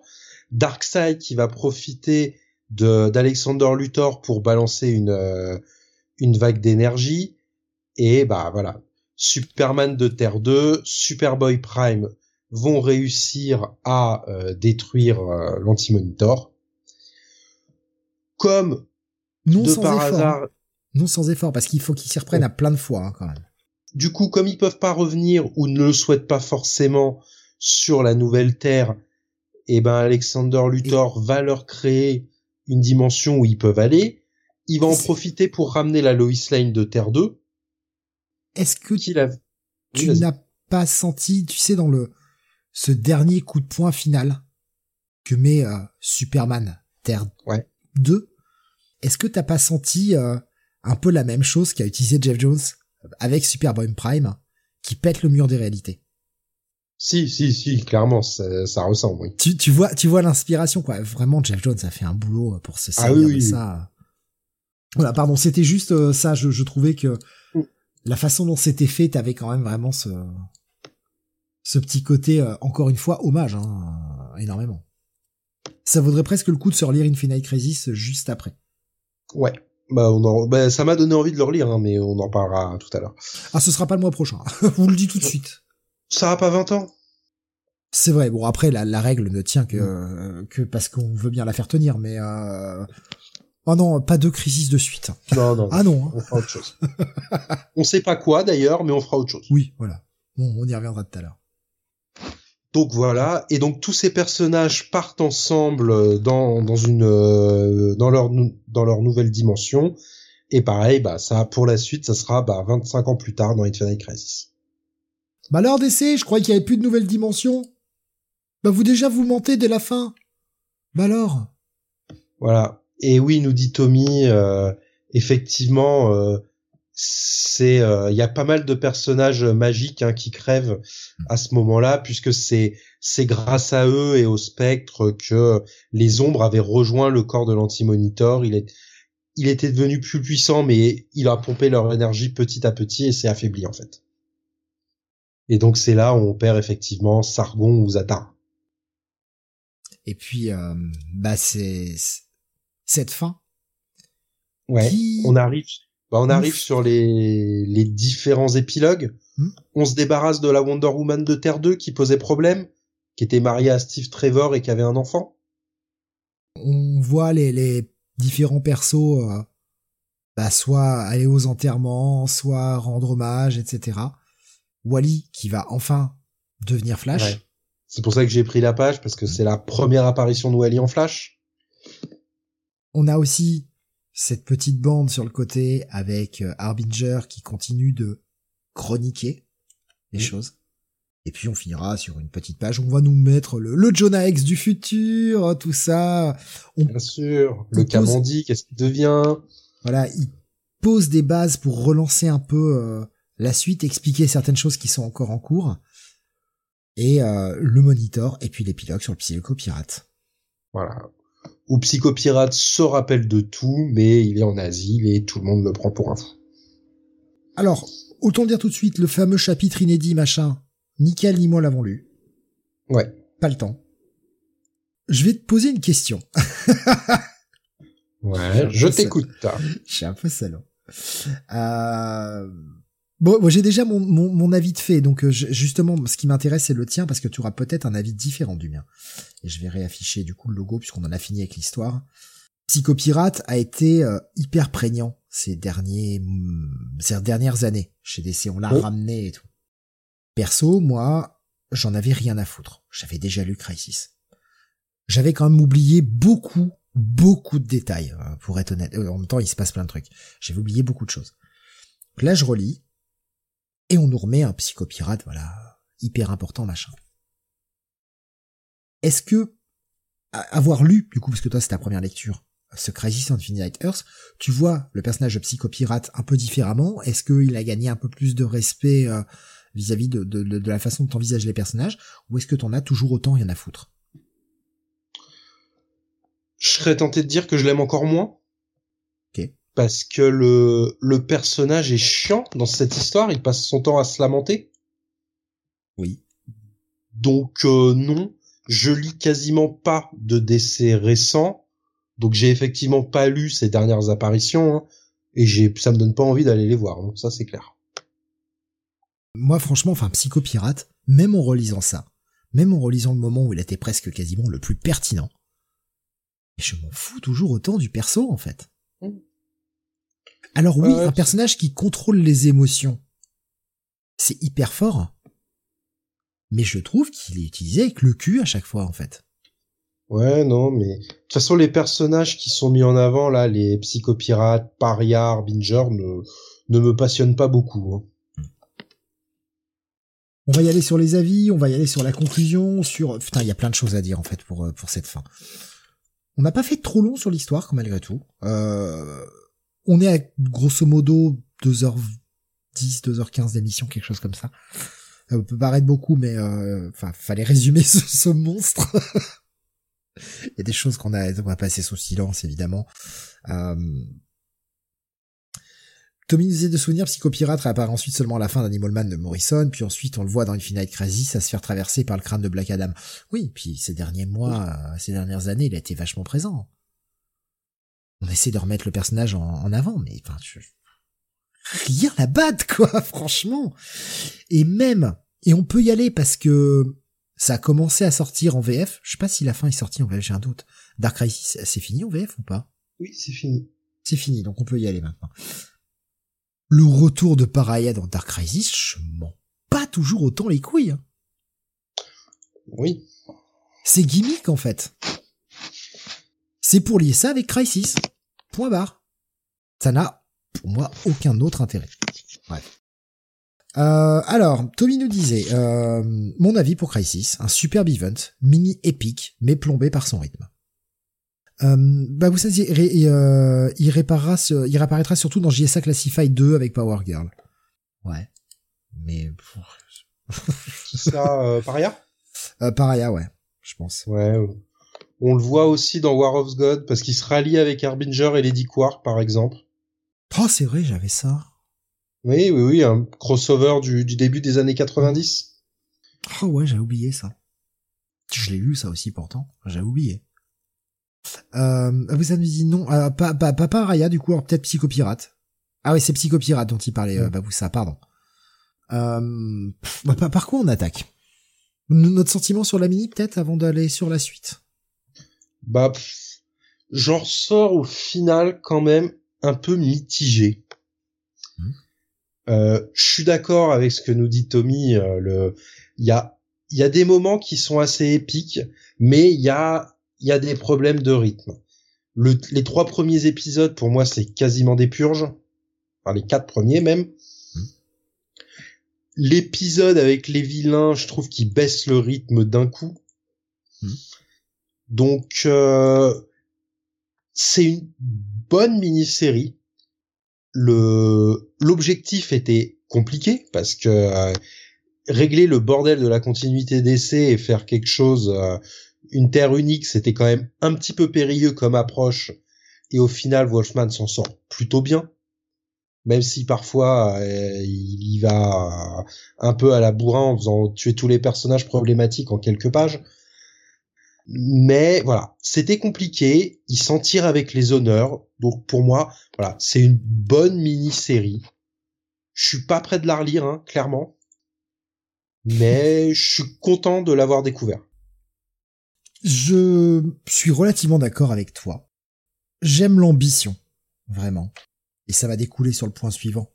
Mais euh, j'aime l'ambition de ce titre. Euh, il y, a, y a eu des plombages, on en a parlé, les plombages de rythme, les quatre premiers, bon, je suis comme toi, moi les quatre premiers, ça aurait pu être fait en deux, quoi. Il fallait laisser la place à un maximum de persos, parce que, bah, parce que, bah, aussi un moyen peut-être de les référencer, de leur dire au revoir une dernière fois, montrer la richesse aussi de l'univers d'essai. Ouais, c'est très bien, mais ces quatre premiers épisodes sont un peu, voilà, euh, ça patauge. À partir de le chapitre 5, enfin de l'épisode 5, on passe au chapitre 2 avec une montée en puissance. Enfin, l'anti-monitor se révèle vraiment. On a cette fusion des deux terres, euh, puis euh, les, les, terres qui vont toutes être protégées, les cinq terres, etc. Donc toute cette chapitre 2 avec la qui, se solde par la mort de Kara puis la mort de, de Barry. Super cool. Chapitre 3 avec le début des vilains et tout, ça ça redescend et euh, j'ai expliqué, je vous renvoie à ce que je disais tout à l'heure. Hein. Je vais pas, je vais pas me répéter pour éviter de perdre trop de temps. Et puis ce quatrième chapitre qui va essayer de régler les choses.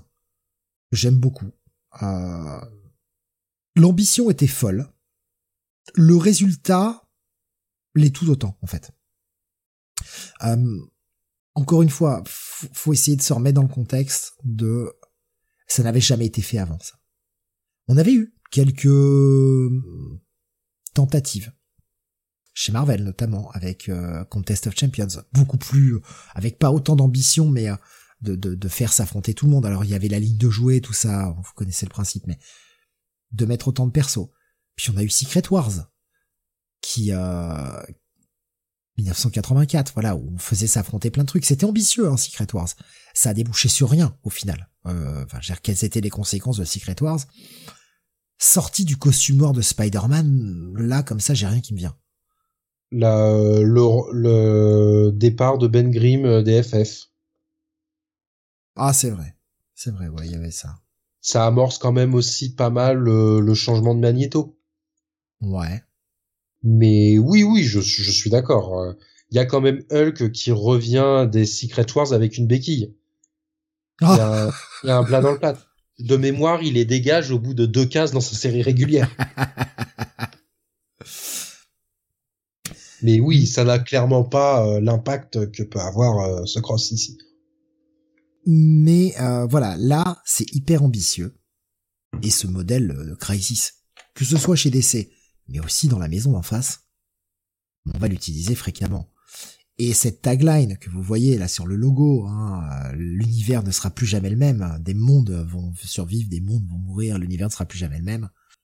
C'est ça la promesse à chaque event que l'univers va être chamboulé. Alors c'était très bien au départ quand c'était sporadique. Même si euh, bon bah derrière les Legends, euh, j'avais oublié War of Worlds et tout. Après vous en avez plein. Bon, il y a eu des gros trucs. Hein. Il y a eu des Zero Hour par exemple, euh, Finite Crisis dont on a souvent répété le nom ce soir. Il y a des gros trucs comme ça. Chez Marvel, on a eu Onslaught. Onslaught, c'est le Crisis de chez Marvel. Hmm. Donc un modèle vachement usité. Et puis bah, Flashpoint, évidemment, pour parler de mémoire plus récente, qui nous emmène là aussi vers un reboot. Parce que post-Crisis, en fait finalement Crisis est cool, mais je crois que ce qui est le plus cool, c'est le post-Crisis. Oui. Et tout ce que ça amène. L'univers repart pas vraiment à zéro, mais un peu quand même. Euh, des personnages changent. tu l'as cité Wonder Woman, on l'a cité Flash évidemment. D'autres restent un peu les mêmes. Hein. Euh, oui, on a John Byrne qui va relancer, euh, qui va relancer Superman à découvrir pour ceux qui veulent dans les dans les Chronicles. pareil pour les Batman. On est vraiment juste post-crisis. Bah, la Wonder Woman de Perez, la GLA qui va être totalement relancée. Enfin, c'est clairement un nouveau souffle qui va être envoyé sur l'univers DC en fait. Il y a en fait, ce sont les conséquences de Crisis qui sont presque plus intéressantes que, que la maxi, même si la maxi est vraiment cool et pourra vraiment les féliciter d'avoir réussi à représenter autant l'univers d'essai. Ceux-là, ils ont, ils ont fait un boulot de barjo. J'ai envie de dire, ils ont fait un boulot de titan. Je suis très très drôle, alors t'as vu? Quel humour euh, Alexandre me disait le problème c'est que le statu quo devient trop rare. Un événement doit être un événement du, et du coup pas être toutes les années. Et en ce moment pas de Justice League alors tous les persos sont là. Mais ouais, c'est ça. Euh, euh, Tommy nous disait euh, cette tagline hein, quand on voit que tout le monde va s'en servir et que ça n'aura pas de répercussions. Ouais, on est d'accord. Il y avait Baboussa tout à l'heure qui nous disait ça reste mon comics de gamin avec les Avengers 98 euh, à 100 de Roy Thomas. euh, il nous faisait petite pensée euh, au dessin incroyable de Perez peint par Alex Ross pour le TPB en 2000. Qu'il a dû se faire chier le pauvre à faire ça. Mais ouais, en fait j'aime euh, j'aime Crisis plus pour ce qu'il apporte que pour ce qu'il est en réalité ce côté fusion, redémarrage, parce que j'avais abordé cette idée de, Flash de Wonder Woman, mais c'est vrai que de l'autre côté, Superman, oui, il est relaunché par John Byrne, mais derrière, Batman, lui, continue. Ouais, on a, on a Year One, qui sont, grosso modo, de nouvelles origines, mais ça relaunch pas, en fait. Et, et on commence à voir les, premières craquelures, du coup. Hmm. Tu comprends où j'emmène, là? on voit les premières craquelures. Parce qu'ils ont voulu refaire le coup, il faut qu'on en parle, bien sûr. Euh. Ils ont voulu refaire le coup avec Flashpoint. Bon, de toute façon, c'est maintenant, un hein, Crisis, c'est une trilogie. Évidemment, puisque vous avez Infinite Crisis. Et, puis, et puis Final Crisis. Ah, puis il y a Dark Crisis, donc du coup, ça a niqué la trilogie. Merde, c'est con, ça. Ça, c'est quand même très con. Ah, de toute façon, il y a beaucoup de Crisis, mais bon, c'est ces trois-là les, les principales. Après euh, Flashpoint, ils ont voulu déjà, enfin on peut peut-être avant d'arriver à Flashpoint, on peut peut-être revenir sur Infinite Crisis. Oui, oui, oui, oui, on va prendre dans l'ordre, t'as raison. Puisque euh, la Crisis qu'on vient de chroniquer détruisait le, le multivers, Infinite Crisis va nous le ramener. Ouais. Et moi, effectivement, j'avais lu euh, Infinite Crisis, donc la version d'Urban, hein, les, en, qui est complète en cinq tomes, donc dedans il y a beaucoup de choses. Et comme nous disait Alexin, par exemple, il y a euh, Rantanaga Noir, il y a la mini Judgment Day avec le Spectre, donc clairement des choses à oublier. Il y a aussi, euh, mais il y en a d'autres, hein, Villains United par exemple, qui lancera Secret Six derrière, qui est une excellente période. Mais du coup, ça me donne aussi envie de relire ce crossover parce que bah le relire après avoir lu Crisis va quand même me donner une autre vision et m'apporter des éléments de lecture que j'avais pas.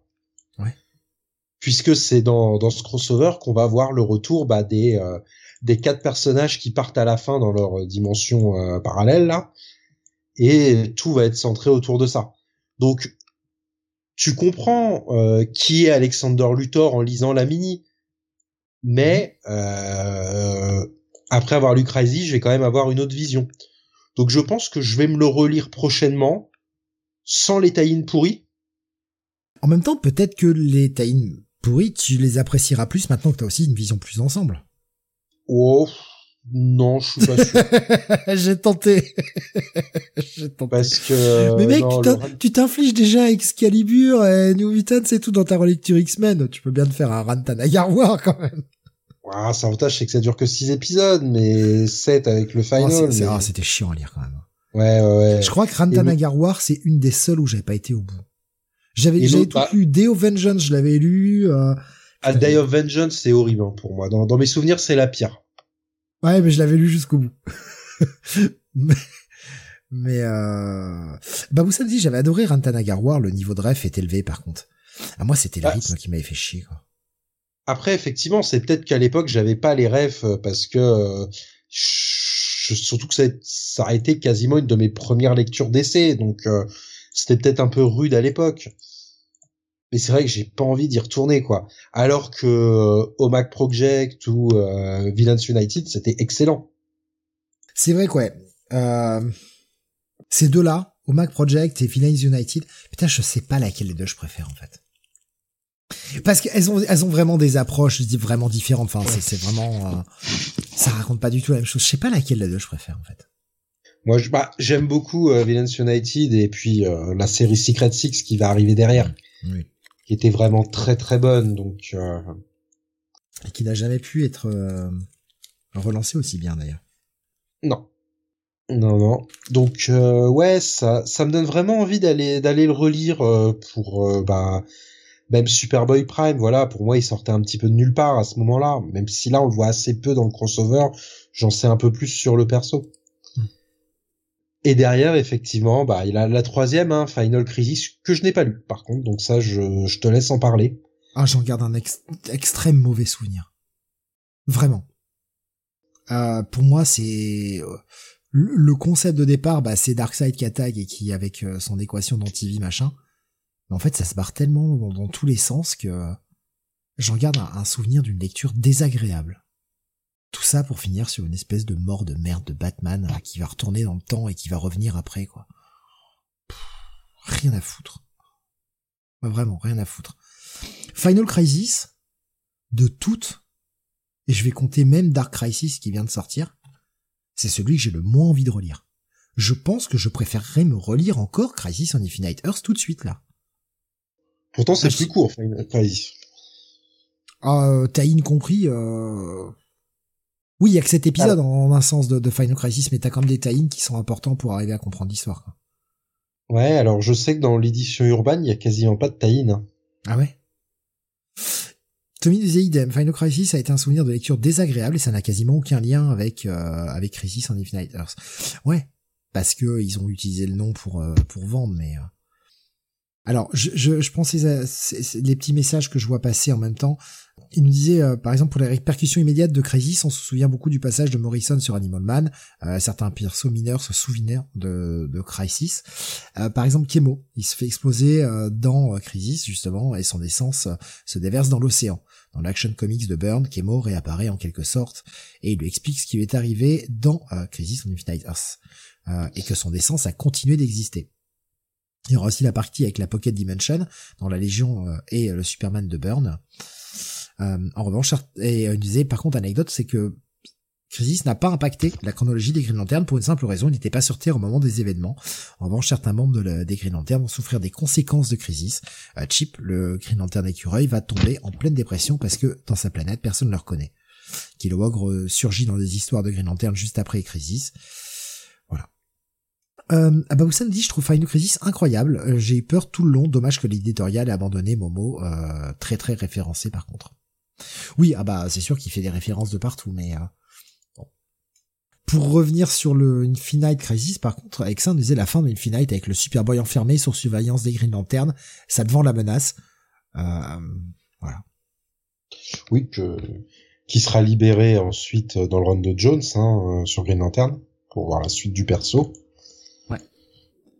Qui, qui était une menace assez incroyable. Hein. Ouais, ouais c'est de toute façon qui qui sera ensuite un membre du Sinistro Corps hein, donc euh... t'as à se relire Sinistro Corps Wars c'est pas mal ça aussi hein. ah ouh ce serait excellent. Je les ai pas relus hein, depuis euh... je les ai relus il y a un an ou deux je m'étais fait tout le run de Jones euh. et comme d'hab j'ai pas réussi à aller au bout. Parce que je lâche sur les New 52 ah ouais Voltoon et compagnie.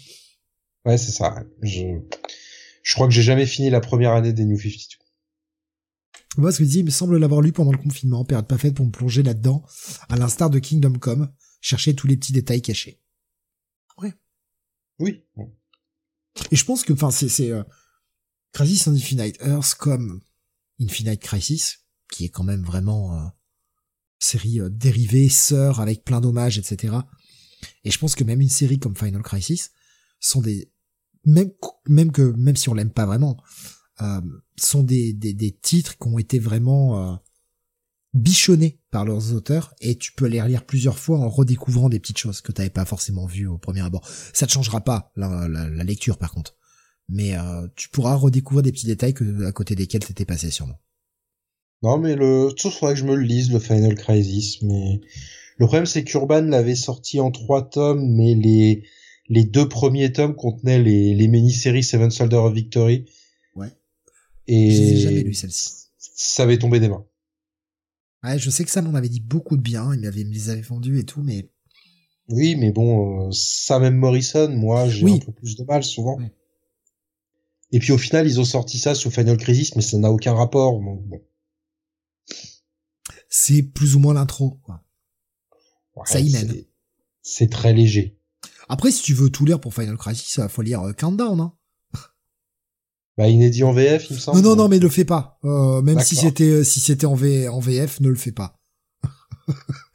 ça va être encore plus bordélique parce que c'est c'est enfin c'est un contresens. Euh, Tommy nous dit, il semble que Crisis est référencé aussi dans Legend of Three Worlds. D'ailleurs, cette mini n'a aucun lien avec le Final Crisis, bien que ce soit estampillé Final Crisis. C'est clair.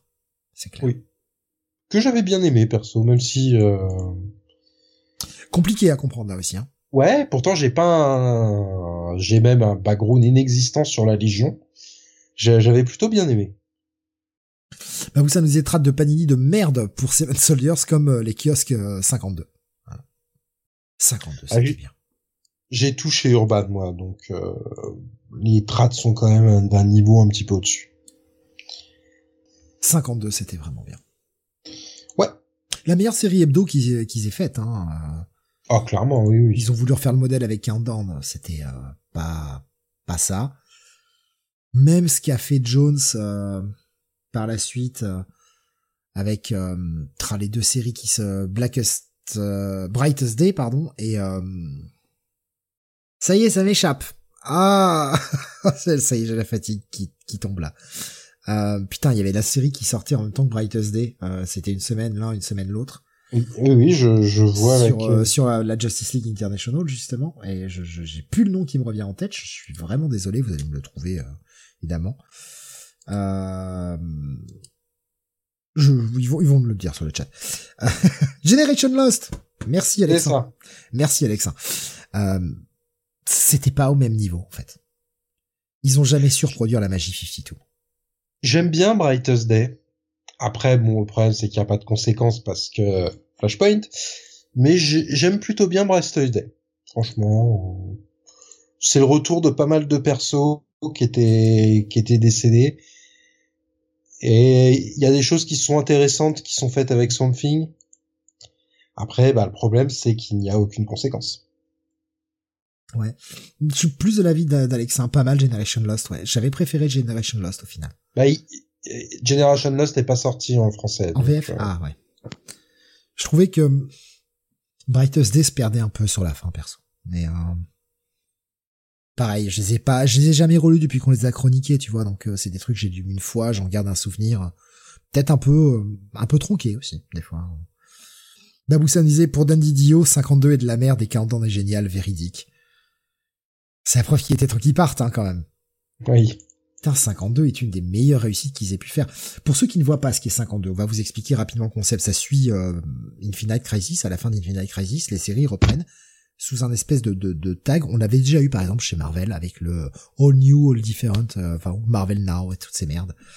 Euh, ça sortait avec le, le, tag One Year Later. Et en gros, passé Infinite Crisis, un an s'était écoulé dans la continuité d'essai. Et cette série 52 nous raconter, la promesse était de nous raconter, euh, et 52 pourquoi? Parce qu'il y a 52 semaines dans, une année, donc c'était une, série qui sortait toutes les semaines, nous raconter ce qui s'était passé pendant cette année-là, cette année un peu perdue, euh, où la plupart des héros avaient disparu. Superman était parti, euh, il avait s'était barré, euh, Batman aussi, etc. Donc, bah, quand il y a eu des problèmes, il a fallu que ce soit des héros un peu plus inconnus qui prennent le flambeau et qui se démerdent, quoi. L'apparition de Batwoman, notamment, des choses comme ça. Ça, on a René Montoya euh, en The Question, on a toute une partie avec euh, Booster Gold. Qui était super, qui redonne un putain de coup de jeune à Booster Gold, qui le rend personnage hyper cool. On a du style, on a du euh, l'homme élastique là. voilà, ce qui nous ce qui nous donnait une suite un peu à Identity Crisis. Et puis bon, faut quand même dire que scénario, on avait quand même, excusez-moi, mais Jeff Jones, Greg Rucka, Grant Morrison, il m'en manque un, Mark, Wade.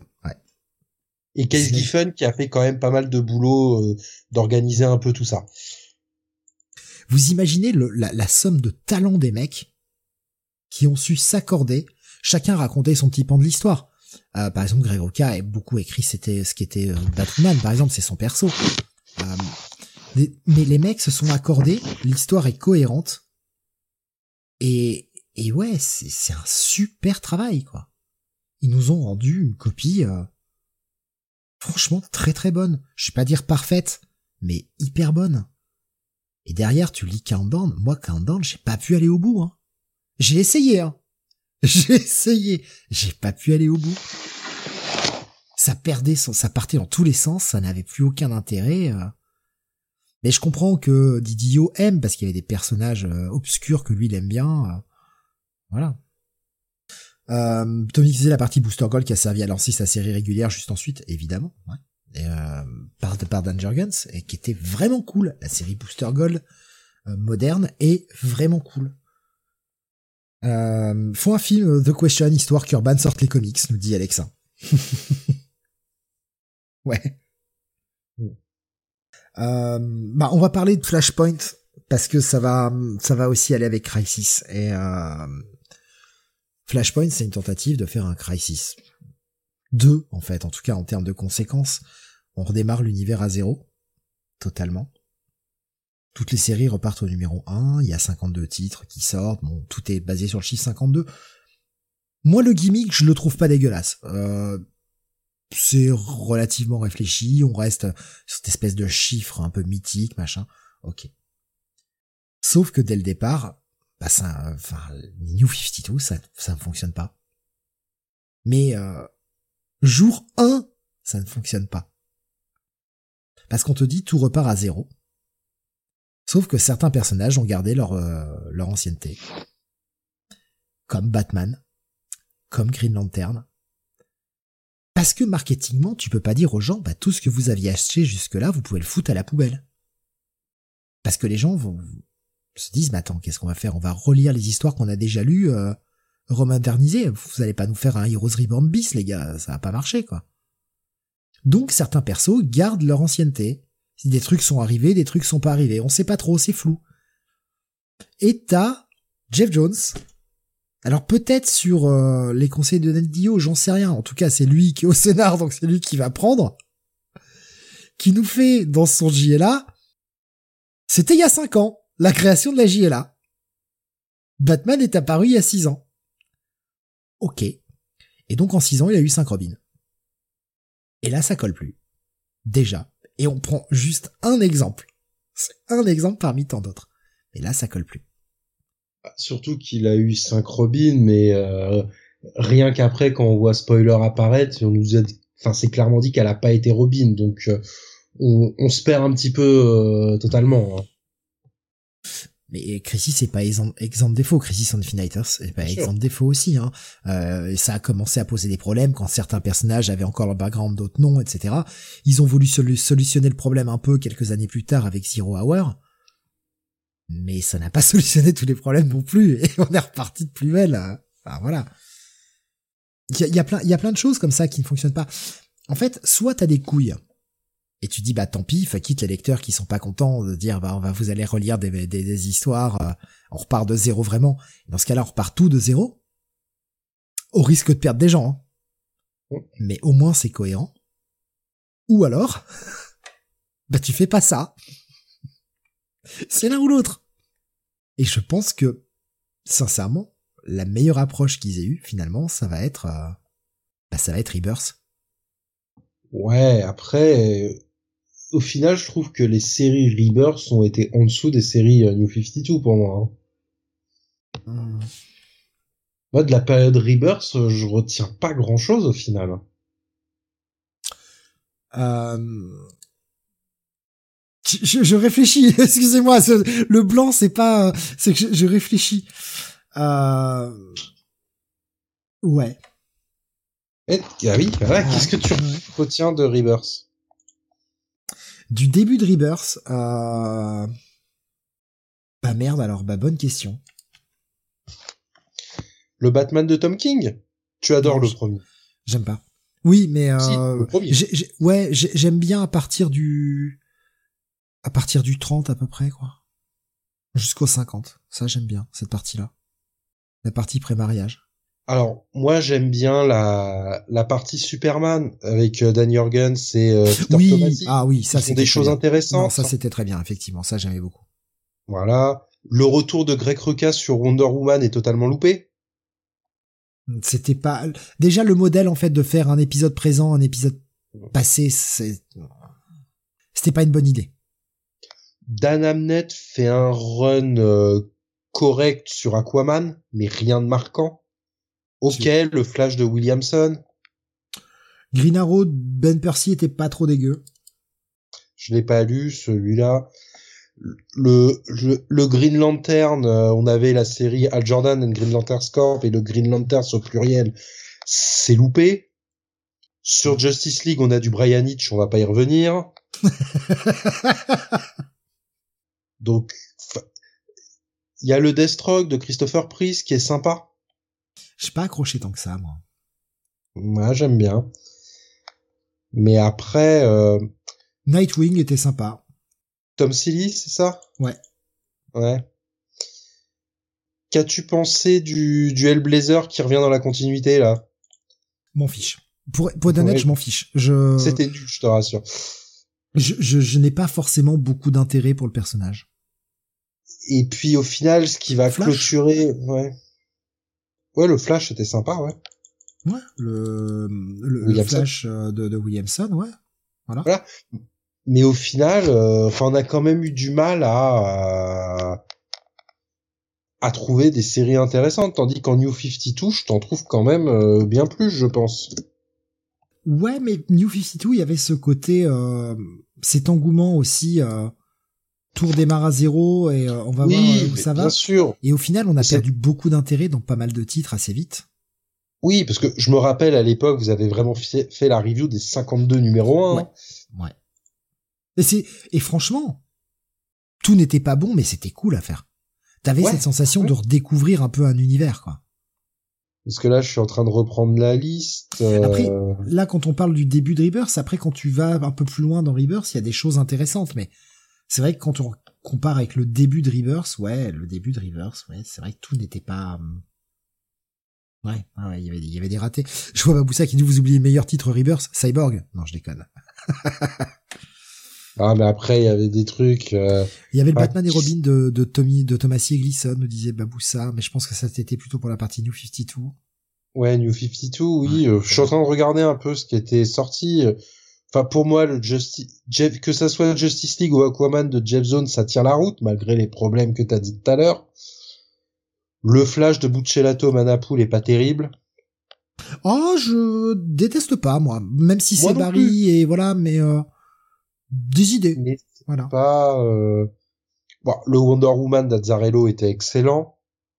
J'ai pas d'avis dessus. J'ai pas d'avis. Tu l'as pas lu ou t'as pas aimé? Non, non, mais euh, tout le monde disait putain magnifique et tout. Et Cliff Chiang, mais Cliff Chiang, je ressens rien quand je le regarde. Je, je trouve pas ça moche, du tout, hein. Mais ça me fait rien ressortir. Je, je vois ça, pour moi, c'est euh, blank state. C'est comme quand je lis les, les, les dialogues de Philip Kennedy Johnson. Il y a des choses comme ça, ça me touche absolument pas. Cliff Chiang me touche pas. Je oui, je suis pas un grand fan de Cliff Chiang, mais en tout cas, le scénario d'Azzarello était cool. J'ai bien aimé. Alors, c'était pas au tout début des New 52, ça arrive un tout petit peu après, mais j'aime bien le Earth 2 de Robinson. Oui, ça, c'était bien.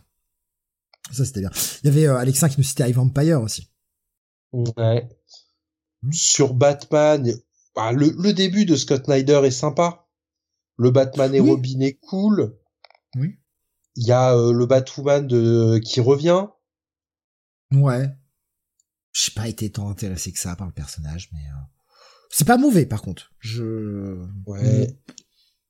En fait, on, on nous l'a lancé comme. En fait, le problème de Batwoman, c'est qu'ils ont voulu le lancer juste avant et ça fout Oui, oui, la ça. merde et euh, tu te retrouves avec deux numéros zéro qui, qui ont aucun sens et voilà, c'est c'est enfin, c'est le bordel à lire quoi. Après, on avait, alors, je suis pas un grand fan du Nightwing de Cal Higgins, mais la, la suite en Grayson de Tim Seeley était vraiment bonne. Ouais, c'était bien, c'était bien ça. Le Superman de George Perez, évidemment, bien sûr, hein, on, on a tous adoré. Bon, De toute façon, la gamme Superman était quand même assez loupée hein, sur le New 52. Je suis assez d'accord. Euh, bah après on les a cités hein, les Swamp Thing Animal Man évidemment. Euh, Oui, on en a évidemment. tout à l'heure. Moi, ce que me disait des New 52, je retiens surtout Wonder Woman et Animal Man avec un peu de Green Arrow. Euh, ah surtout le passage euh, l'émir en fait, Oui. Mais qui arrive un peu plus tard. Et dans un sens ouais. le Batman de Snyder euh, qui s'y tout de même avec plaisir par moment. voilà. Oui, le début est très sympa. Et après, euh, il y a eu quelques très beaux concepts. Le Lobo des New 52 que tu as adoré. Ah putain, quelle horreur. Quelle horreur. Bon, de toute façon, eh, on en a parlé, hein, le... et c'est le temps de revenir puisqu'on est dessus, mais euh, Pandora. Oui. Qui a eu sa série, hein, n'oublions pas. Oh oui, oui, oui. oui. Mais de toute façon, regardez, 52, pour preuve que c'est tout pourri, regardez la chiasse dans laquelle ça a fini. Fucking convergence. Ah. C'est fin. Il y avait euh, Nico Chris, il disait New 52, Rebirth, DCU, de pire en pire. Alors en fait, DCU est avant le Rebirth. DCU, c'était vers à peu vers près le les 40. numéros 35, ouais, 35-40 des, des New 52. C'est pour essayer de redonner un coup de jeune aux New 52 qui s'encroutaient. Franchement, DCU, c'est horrible. Je ne sauve rien du DCU, si ce n'est Grayson. Et je suis même pas sûr que ça n'avait pas commencé légèrement avant le DCU. Je Le- sais plus. DCU, je ne me souviens de rien d'intéressant. Je compte pas les mini, euh, ça ça compte pas, je parle de titres réguliers. C'est c'est horrible. Même pas Bad Girl, euh, période Burnside, euh, nous demande euh, Tommy. Non. Non. Non, non, vraiment pas. Trinity War et Forever Evil, j'avais bien aimé, nous dit Nico Chris. hein. Forever Evil, oui, comme je le disais au début de l'émission, j'aime bien. Trinity War, j'ai un peu plus de mal. Nico Chris nous disait Supergirl, New 52, c'était de mieux en mieux. Je j'ai pas j'ai pas assez lu en fait euh, pour euh, pour avoir un avis. Mais ouais, enfin, il y a, il y a des problèmes en fait. Ce, ce modèle de vouloir redémarrer un univers, il y a des problèmes. Et je me demande, et l'avenir le dira parce que là on est encore un peu trop proche de du truc, si le modèle actuel qu'ils ont choisi euh, donc passe, passer euh, Dark Crisis en Infinite Earth, est-ce que ce modèle n'est peut-être pas le modèle le plus solide? Pour ceux qui voient pas du tout de quel modèle on parle, ils ont décidé de relauncher plein de titres, mais de le faire petit à petit. C'est-à-dire que par exemple, les premiers titres, et pour une fois c'était bien, euh, ils ont commencé à relauncher grosso modo avec Superman. Alors, Action Comics a gardé son numéro, mais Superman est reparti au numéro 1 avec Joshua Williamson, nouvelle équipe créative, tout ça. Et avec pas mal de titres satellites de Superman.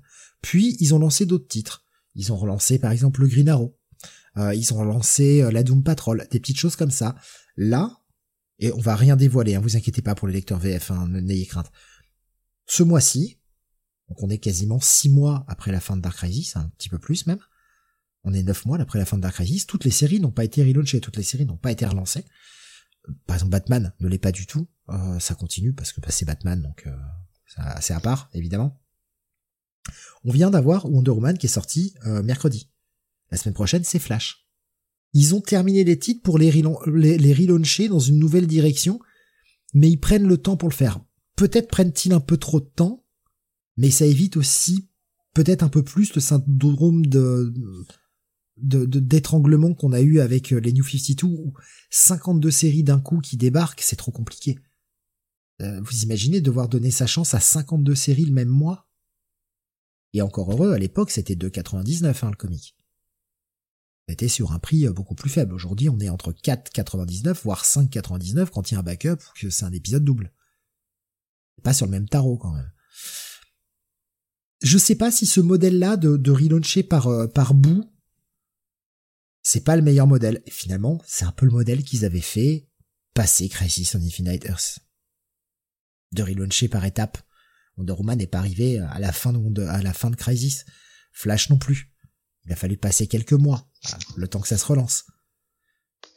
Et puis ça permet de créer un peu l'événement en attirant des lecteurs, euh, pas que d'un coup pendant un mois, mais de, de les faire revenir euh, pendant un an, quoi, en délitant un peu tout ça.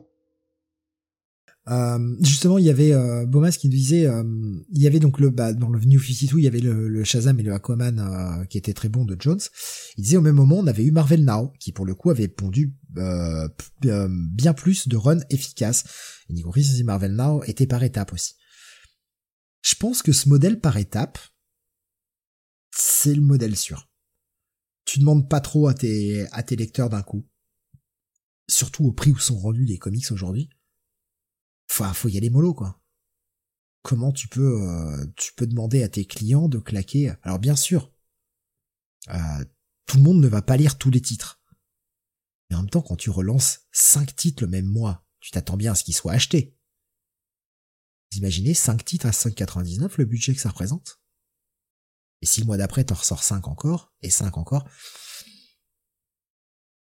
je, je ouais, je, je pense qu'ils ont euh, là ils ont le bon le ils ont le, bon rythme, le bon modèle. Peut-être un poil trop lent, mais euh, je préfère qu'il y aille doucement. Et, en plus, faut dire qu'on a eu cette parenthèse absolument abominable de Night Terrors euh, qui a plombé les, qui a fait qu'il y a aucun titre qui est sorti pendant deux mois. Quoi. Ça, c'est ça, c'était terrible. Et je parle pas de la qualité de Night Terrors. Vous ferez votre avis en VF dans quelques dans quelques mois. Je parle juste du fait qu'on a plombé les titres pendant deux mois et que rien n'est sorti. Quoi. Euh, Baboussa qui me dit sinon rien à voir, mais en WhatsApp, ah putain, je suis dégoûté pour lui. Une commande en VO de single Starman achetée sur eBay a disparu après le passage en douane. Je suis deg. Je te comprends parce ah, que c'est quand même une série exceptionnelle. J'espère vraiment que tu auras la possibilité de te faire rembourser. Parce que là, là c'est dur quoi. Euh, Nico Chris me dit New 52 c'était quand même épique à vivre. Oui. Ah oui oui, c'est à l'époque, euh, j'attendais vos podcasts impatiemment pour euh, savoir euh, qu'est-ce que c'était la nouvelle vague, quoi. À plus petite échelle, on a revécu ça récemment avec Oxbox. Oui, oui. Et les, premiers titres qui sortaient après, même s'ils en ont trop sorti, on le sait, mais c'est à plus petite échelle, c'était c'est la même chose quoi sur sur Xbox, ce côté on relance un bout d'univers quoi. Et encore une fois, merci Crisis. Parce que ce côté gros relaunch, euh, plus rien sera plus jamais comme avant, euh, bah ça vient de là. Et euh, ouais, ça a ses défauts. Ouais, ça a vieilli aussi un petit peu. Quand même, pas 40 ans, hein, presque. Mais tout comme toi, tu l'as dit tout à l'heure, un petit côté mitigé à la lecture, euh, je persiste à dire qu'en 8, on serait proche de la perfection. Oui, ça aura suffi. Hmm. Mais ça reste une bonne lecture solide. Difficile à appréhender. Alors attention, c'est quand même difficile si vous êtes novice chez DC. Moins que ce que j'aurais imaginé quand même. Alors après, il y a peut-être ce côté, ouais, tu, tu peux, euh, tu peux feuilleter les trucs, voir tout un tas de personnages qui parlent et te dire, moi, je m'en fous. c'est des gens, voilà, c'est des gens. Mais c'est vrai que bon, tu, tu vas voir euh, 10 millions de persos euh, et ça va être parfois peut-être un peu rude. Surtout que bon bah on a déjà tout spoilé, on peut spoiler une fois de plus. Si vous commencez l'univers d'essai avec ça, on va vous montrer plein de monde qui vont tous crever. Donc c'est peut-être pas le meilleur moyen pour commencer. Non mais pour commencer, ça a pas d'intérêt, mais je je connais pas autant l'univers d'essai que l'univers Marvel, même si bon j'ai quand même une bonne base. Je pense que même en en connaissant moins, à partir du moment où tu comprends le concept du multivers, je trouve que c'est quand même plutôt bien expliqué de quelles sont les 4-5 terres principales. Ouais, puis le multivers a été quand même vachement mis à la mode, même pour les, on va dire pour les novices avec euh, avec tous les films Marvel et compagnie. Donc euh. et puis sinon, vous achetez l'absolu de VO et vous avez des descriptions de toutes les terres euh, pré-crisis. Vous pouvez. C'est vrai que je me rends compte parce que tu en parles là et je viens de m'apercevoir qu'on ne l'a pas cité une seule fois ce soir. Vous pouvez compléter ça avec Multiversity. Oui, bah évidemment. On l'a pas cité une seule fois ce soir, c'est quand même fou. Oui parce que c'est quand même Morrison qui reconstruit le multivers euh, plus récemment. Et qui en plus, non seulement fait un très bon boulot, mais fait pas le crevard en... et il laisse des des terres disponibles. On était encore au concept de 52 terres quand il a écrit euh, Multiversity. Aujourd'hui, on en a plus rien à foutre. on est reparti encore. Euh, ah non, ça reste des univers de 52 terres. Bon après on peut faire autant d'univers qu'on veut, mais voilà. oui, on va jouer avec la règle quoi. Mais il a été voilà, il a été super cool, c'est-à-dire que déjà il a créé beaucoup de choses pour DC parce qu'il a remis à plat euh, et pour ça il a, été très bon. Mais en plus il a laissé des terres vides pour que les autres auteurs derrière lui puissent euh, puissent s'amuser quoi et laisser de la, place à la création. Il a pas mis sa patte sur tout, il a pas dit oh bah c'est moi qui décide tout quoi. Non, ça, ça aussi, qu'est-ce que c'est bien, quoi. Bah, vous samedi, j'ai découvert Crisis à 10 ans, sans internet. J'ai adoré, euh, et pris euh, 5 ans pour tout compléter en vide-grenier. T'as cette patience. Mais après, on n'avait pas trop le choix à l'époque, mais euh, euh toutes les toutes les terres sont nommées par euh, Wade dans son euh, tie-in Dark Crisis. Je sais pas s'il les avait toutes nommées. Il y avait, je crois qu'il y avait des trous. Mais euh, putain, pourtant c'est pas si vieux, mais je crois qu'il y avait des trous quand même. Et en plus, il s'était en plus énormément basé euh, deux fois en plus dans la même phrase. C'était énormément basé sur ce qui avait fait euh, multi, ce qui avait été fait dans Multiversity. Il a rajouté quelques trucs en plus comme Dark Knights of Steel qui qui débarque là en VF, qui est sa propre terre, des choses comme ça. Mais ah, ils avaient toutes nommées, pas de trous. Ah merde.